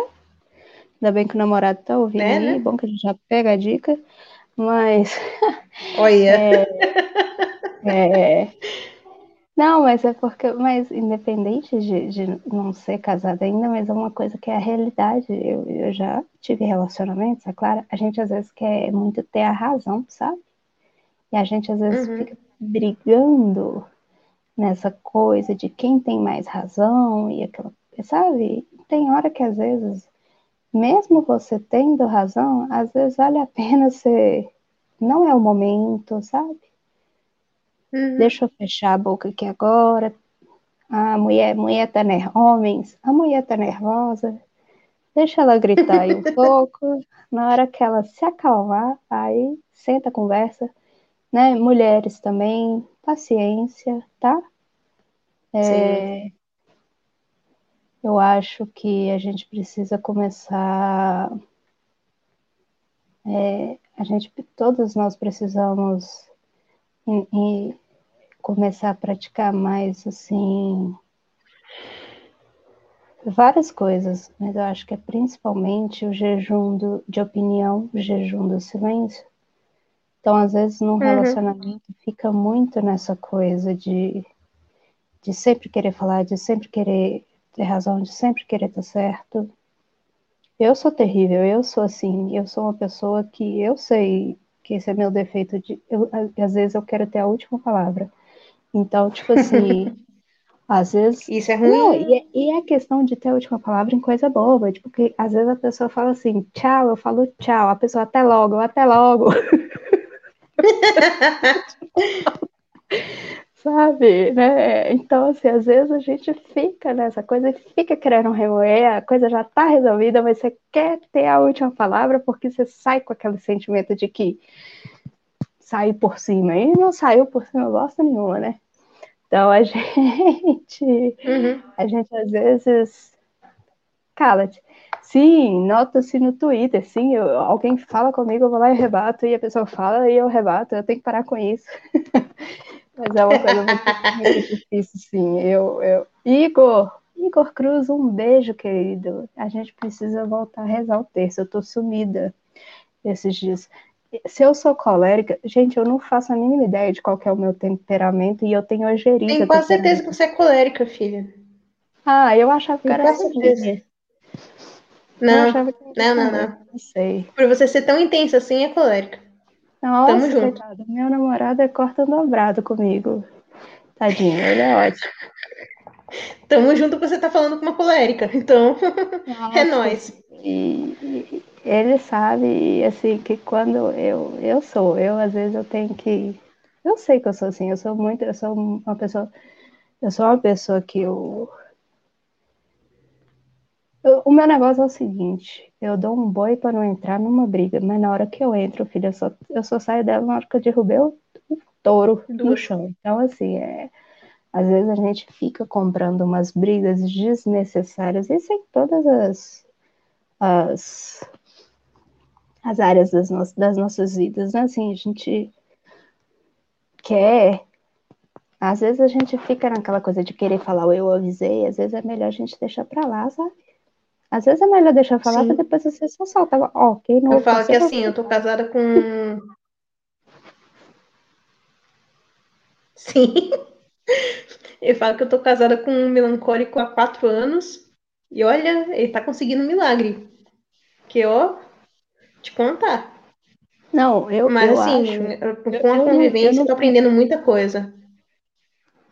Eu não tenho paciência, eu não tenho paciência para essa coisa de temperamento, não. Para mim, o povo tá tratando temperamento igual signo, sabe? Ah, eu sou uma estúpida porque eu sou assim, uhum. porque eu sou de tal temperamento. eu não gosto disso. Mas enfim, mas eu acho que eu acho se eu, se eu, que meu namorado é melancólico. Então, assim, é homem. Homem já é difícil você arrancar informação. Você conversar. É um sacrifício melancólico ainda, então, assim, é aquela coisa, a gente tem que. Sim. Né? Mas é aquilo, gente. A Eu- gente eu- precisa. Isso aí, vai rezar. Eu- Reza eu- com a gente lá, ó. No meu, no meu canal do Telegram tem terço, todo dia, comandado pela Vivi. Oi, Alexandro, comandado pela Vivi, às 18 horas, todos os dias. Então, entra lá, grupo de oração Vaporwave, que você, às 6 horas, o pessoal reza lá, é muito bacana. Mas essa coisa, a gente fica assim, é, fica alimentando, mulher terrível, né? Mulher, pelo Ah, amor de Deus, mulher, mulher, né? gosta, gosta de caçar confusão, assim, de- até quando não tem, a mulher, a mulher, Sim. A mulher, Mulher ah, é um, é um bicho estranho. Por isso, homens, homens, vocês homens, não tenham medo de conversar com as mulheres, entendeu? Assim, mulher, mulher assim, é, é, é, é, é aquele cachorro que fica preso na corrente. Sabe? Cachorro preso na corrente, você passa, ele tá ali. Mas na hora que você solta, vai lá, brinca, aquela coisa toda. Né? Então, assim, mulher, assim, é bicho brabo com o portão fechado, entendeu? Uhum. Só que então é aquela coisa, mulher abriu o portão, mulher ali. É aque- aquela questão, tudo, tudo é, eu acho que é a questão do diálogo, a gente não, a gente não conversa, as pessoas não conversam, então é muito difícil você viver uma relação onde as pessoas não conversam, né? Então, O Igor falou aqui, conversar não, ouvir, né? Falei, olha, eu é, vou falar pra você, Igor. Eu, eu me casei com quem mais me ouvia, então. é, é isso aí que o Pedro A falou, dica. mulher é tipo pincher mesmo, é 50, 50% tremedeira. É, é isso mesmo. Mulher assim. Mulher é um mulher pincher. Mas não é, gente. Mas já o negócio da mulher, a mulher ela precisa, ela precisa ouvir. A mulher tem essa necessidade de ouvir. Então, assim, por mais que o homem é, seja nasça um excelente é, marido e tal, a mulher tem necessidade de ouvir, entendeu? Gosta de ouvir que ama, gosta de ouvir que tá bonita. Uhum. Todo mundo gosta, mas a mulher gosta. Ah, Amanda, mas isso é questão de vaidade. Mas, cara, você percebe que às vezes você elogiando a sua mulher, você estimula ela. Poxa, sua comida tá gostosa. Nossa, que comida boa. Nossa, que mesa bonita que você colocou, Sim. sabe? Então, tipo assim, Nossa, que, que, que jantar gostoso você fez pra mim. Exato, você estimula a mulher a querer. A mulher gosta de cuidar, a mulher adora cuidar, mas entendeu? Assim, mulher Uhum. gosta mesmo de cuidar. Então, na hora que você, você elogia alguma coisa que ela fez, sabe, ela vai querer é, fazer aquilo de novo, porque ela tá vendo que ela te agradou, sabe? Casamento é isso, a gente tem que, a gente tem que é, é, é, falar um pouquinho. A gente às vezes para para falar muito dos defeitos, né? Ah, porque meu marido é isso, ah, porque minha mulher é aquilo, não sei o quê, mas a gente não fala das qualidades, entendeu? É, não, não olha, esquece as, as, as qualidades. E, e cada um, gente, no- assim como na igreja, dentro de casa, cada um tem que saber o seu lugar também, entendeu? Sim. Sim, sim. Eu, eu falo que assim, ah, se tem uma coisa que a gente pode, faz, pode falar aqui para poder encerrar e, enfim, para deixar com, com mensagem. Claro que a Amandinha ainda vai falar os recadinhos finais, tá, pessoal? Então calma. É, mas assim, Tuane, Gente. Tuane, só te, te interromper rapidinho. Escutei alguém Diga. falando, não ouçam essa mentirosa, se tu for feio e pobre, tu não ganha nem bom dia. Eu acho que você tá precisando buscar mulheres no lugar certo, porque, Uhum. você tá passando por essa situação aí, quer dizer que você tá indo procurar mulher no lugar errado, entendeu? É, existe muita mulher interesseira mesmo, existe muita mulher que não presta, como também existe muito homem que não presta. O problema não é num, num sexo ou no outro, o problema está, é, é na sociedade, uma sociedade com, é, materialista, uma sociedade liberal, Então, meu filho, se você quer uma mulher direita, começa a procurar em lugar que presta, tá? Uhum.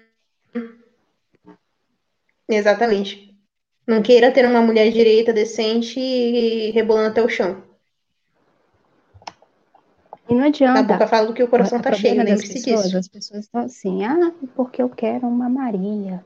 Ah, porque eu quero José. Mas ela não procura ser uma Maria e nem ele procura ser um José. Né? Então, eu acho uhum. que antes de você procurar aquela pessoa maravilhosa, você tem que ser uma boa pessoa também. Então, procura ser uma boa pessoa, que é assim, é assim que vai. E, Diogo, não, não pega pilha não, filho. Vai rezar um terço, vai procurar, vai procurar crescer como pessoa espiritualmente e que o resto aparece. Não adianta ser um lixo e querer o luxo.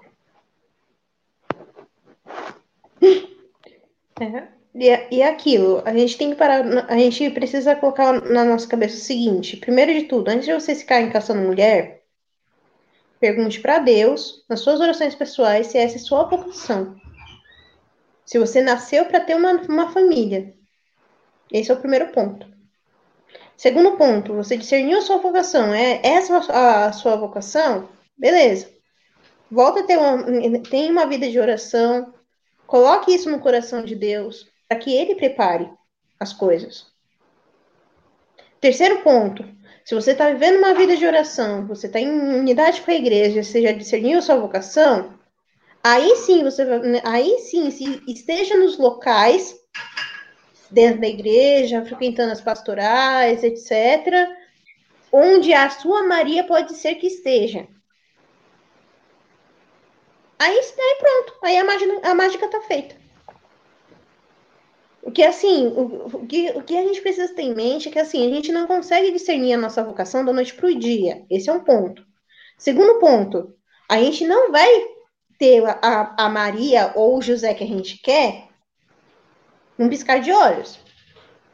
E outra, a, a Maria, ela tem seu vai ter os seus defeitos, ela vai roncar à noite, ela vai chegar em casa cansada do trabalho, ela não vai conseguir muita coisa com você. Enfim. E aí?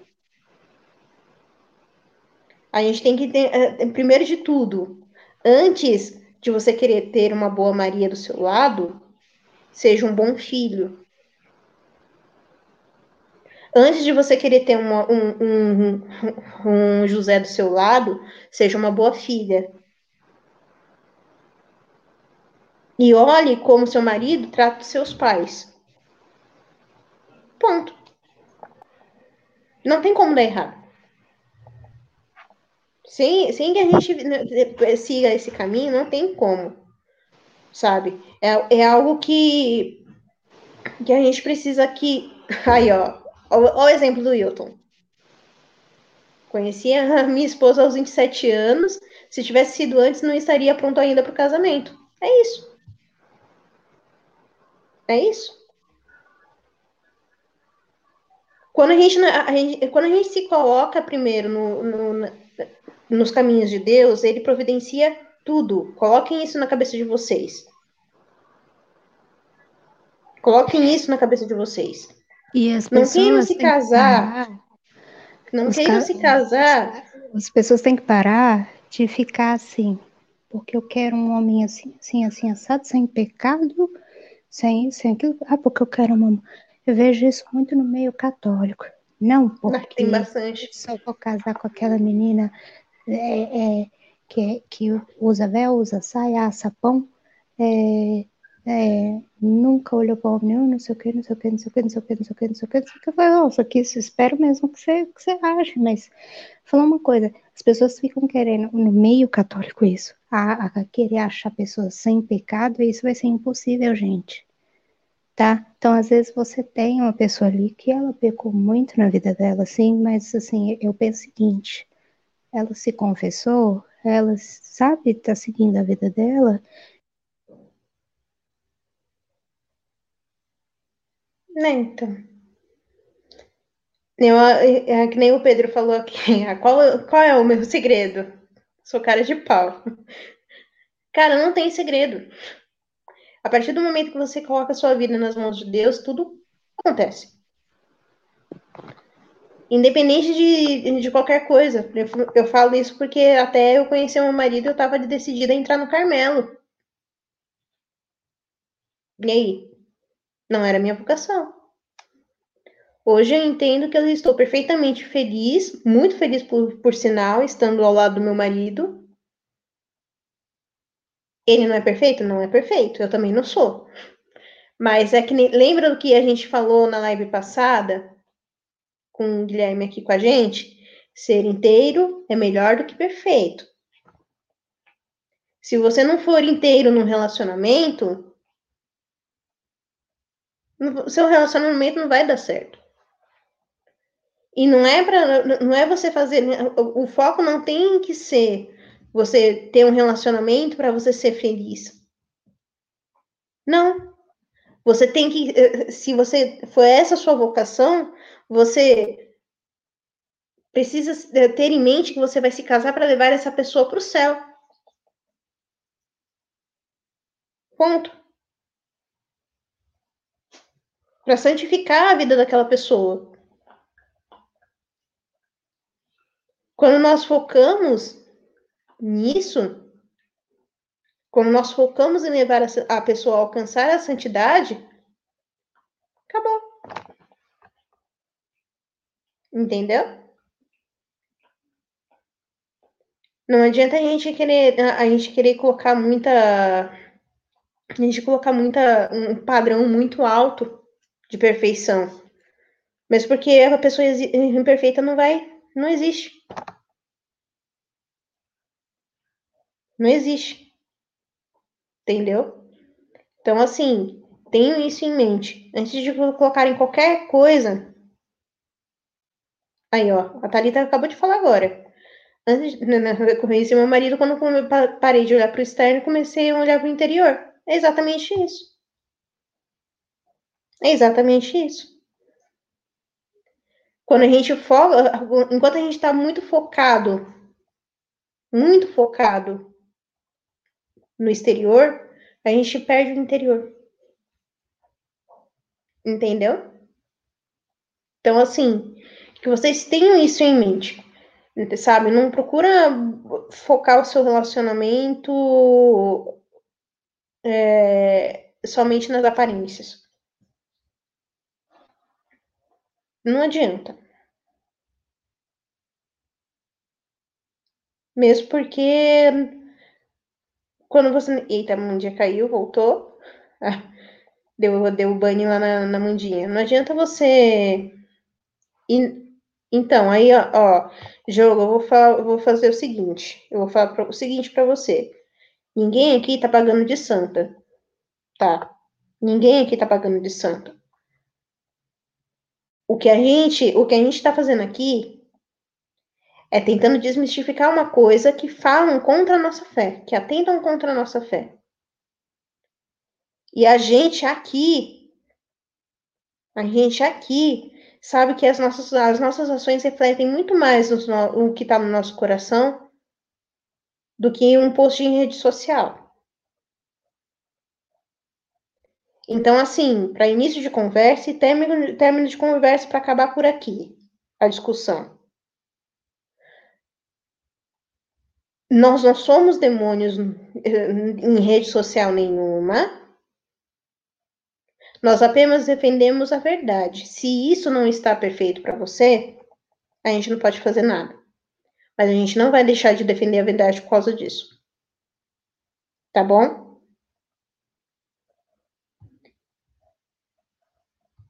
Eita, Mandinha não tá me escutando. Vocês estão me escutando aí, pessoal? Tá ok o áudio? Por favor. Só medinho aí. Né, eu vou colocar aqui. Tá escutando, Mandinha? Agora eu tô, vocês estão me ouvindo? Ah, agora sim. Ah, tá. Beleza. Então é isso. Então, eu. É só o que eu tenho a dizer isso, tá bom? Não, não quero aqui causar discórdia, nem intriga, nem nada, tá bom? O que eu quero que vocês tenham em mente é que aqui são duas pessoas que estão buscando a santidade, não são perfeitas, mas estão buscando a santidade. Agora, o que não dá para aceitar é vocês mirarem as nossas ações das, né, com as nossas ações das redes sociais. Tá Porque bom? alguém ficou, alguém ficou bravo aí? Sim. ah, meu filho, se você leva a sério o Twitter, ali a gente está ali para fazer shitpost e propagar o catolicismo. Bem assim. Tá bom? Fala uma coisa, no dia que o Twitter pagar alguma, algum boleto meu, aí eu começo a tratar ele como meu currículo ok? Fora uhum. isso, nós estamos ali é, para fazer boas amizades, que eu fiz muitas boas amizades ali, para brincar, para rir, para divertir, para falar sério, para desestressar, para des desabafar. Então, é, é, meu Twitter está ali. Quem quiser me mandar mensagem, manda. Eu tento responder sempre que posso. Conheci muitas pessoas boas lá. A Shockwave nasceu ali no Twitter, inclusive. As pessoas que fazem a Shockwave se conheceram ali, em sua grande maioria, no Twitter. Então, eu acho o seguinte. É... Ah, Amanda, eu não gosto de você porque você falou isso no Twitter, não sei o que, não sei o que. Ah, filho, só lamento. É aquela coisa, só lamento. Inclusive, quem quiser comprar minha conta no Twitter, eu vendo, porque para mim não faz diferença nenhuma. As pessoas se prendem muito a perfis de rede social e se esquecem do, do, do, do real. Né? Então, assim, uhum. se eu se eu me desfizer do meu Twitter, assim, as amizades que eu fiz vão se manter de todo jeito, graças a Deus, conheci muitas pessoas boas. Isso é outra coisa importante, você se cercar de boas pessoas, né? Não adianta nada você querer ir para o céu e ficar indo no puteiro, não é não? Sim. Você vai cair, meu amigo. Então, procura procura sempre pessoas é, é boas, boas amizades, sabe? É, é lógico que, que você, ai, mas vou me cercar só de pessoas boas, não sei o quê. Não, você vai se cercar de pessoas ruins também, mas seja a boa pessoa do grupo quando isso acontecer e tente ajudar as outras a serem pessoas melhores. Agora, se não tem ninguém no seu grupo bacana, é um sinal aí que você precisa mudar de turma, né? Não? Uhum. Ou até mesmo você mudar o seu comportamento, mas é aquela coisa. Meu Twitter está ali, gente. Eu não levo praticamente. Não, fiz muitas amizades. Algumas coisas eu levo muito a sério. Principalmente o que eu posto sobre religião é sempre postado muito a sério. Agora ali a gente está para se divertir, para distrair a cabeça, para causar discórdia na direita. Causar discórdia, né? A gente gosta de vez em quando, é um hobby. É. E... Tô brincando. Mas eu acho que a gente tem que saber usar as redes sociais para não fazer daquilo a sua vida, sabe? Às vezes você fica muito Sim. preso. É, é, a gente fica muito preso, assim, você acha que você fala assim, eu conheço a Amanda, conhece? Ah, eu hum. conheço, eu sigo ela no Twitter. Não, você não me conhece.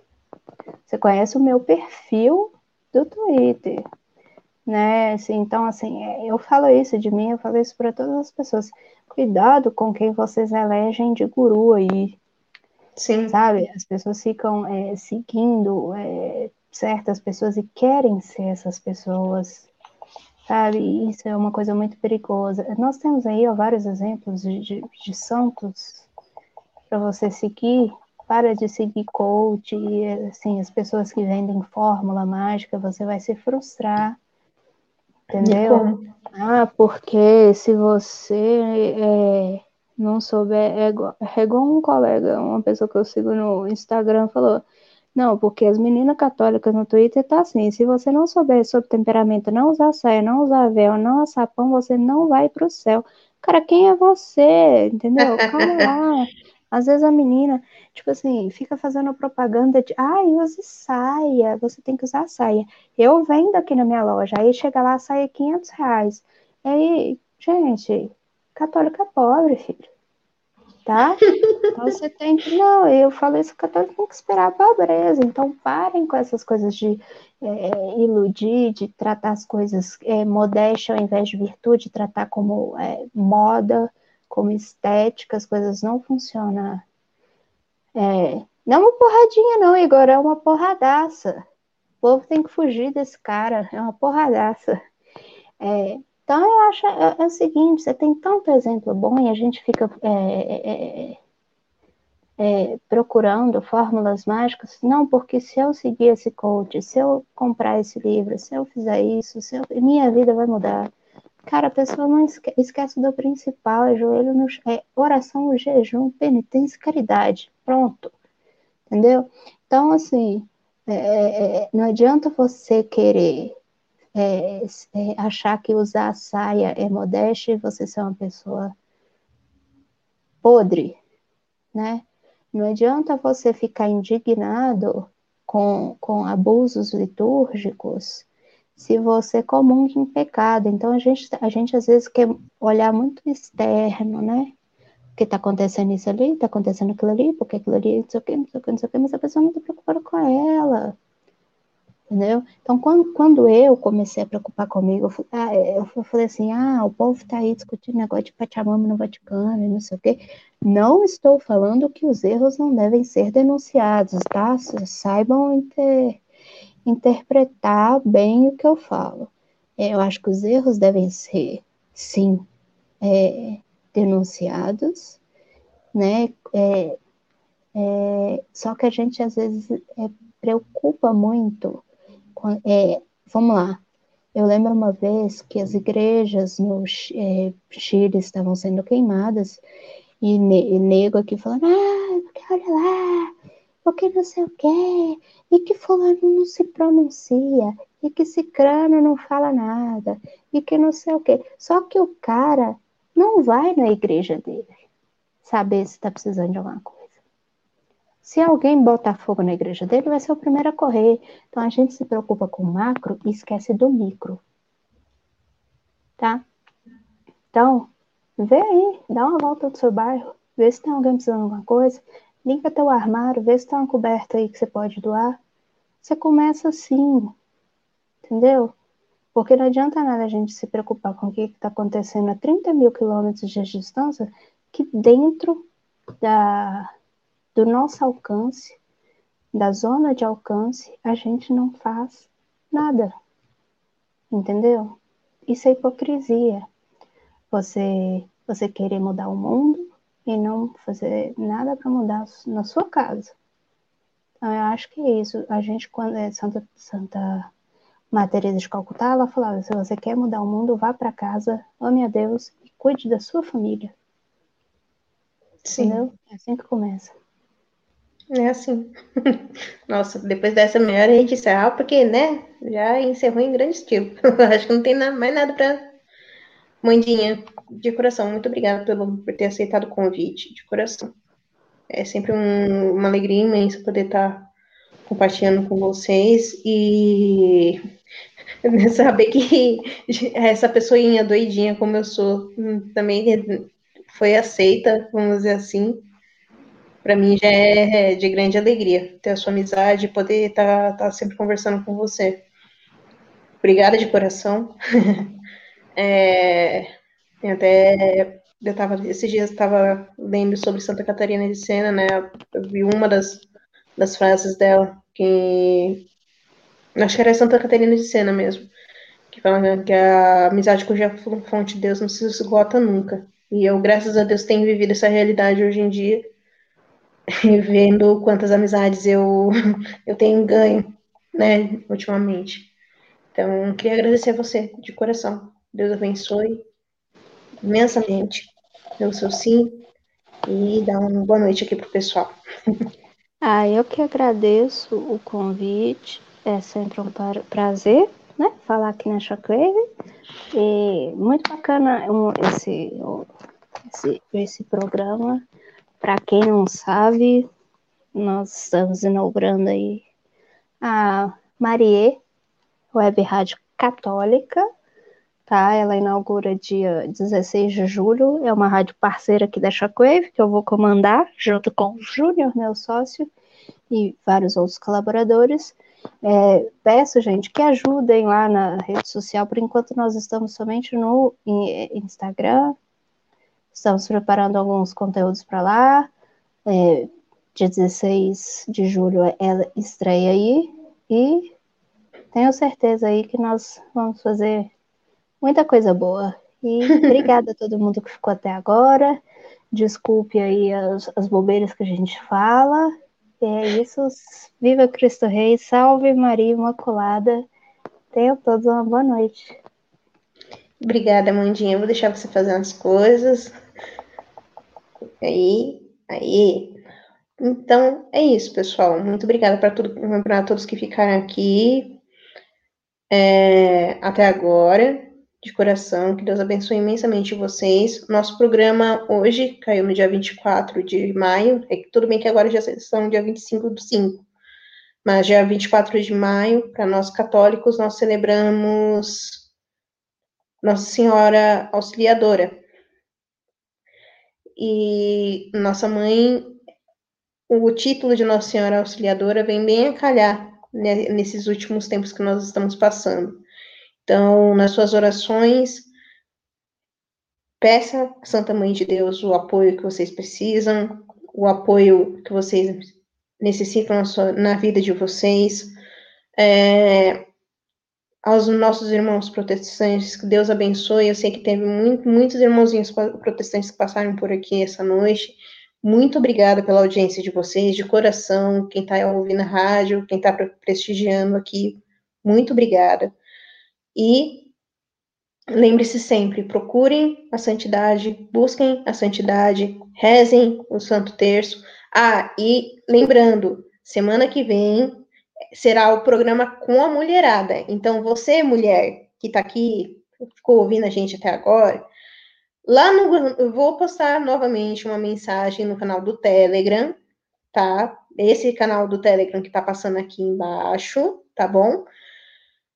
Nessa, eu vou deixar uma, uma mensagenzinha lá para que vocês comentem nessa, nessa postagem. As que comentarem nessa postagem, eu vou jogar o link para vocês na semana que vem. Eu sempre disponibilizo o link sempre um pouquinho antes para vocês poderem se, se organizar e tudo mais. E a gente vai trocando uma ideia tranquilo, de boa, suave, tá bom? Então, é isso. Fiquem todos com Deus. Tenham uma santa noite e muito obrigada por vocês, de coração. Fiquem, fiquem bem. Até lá!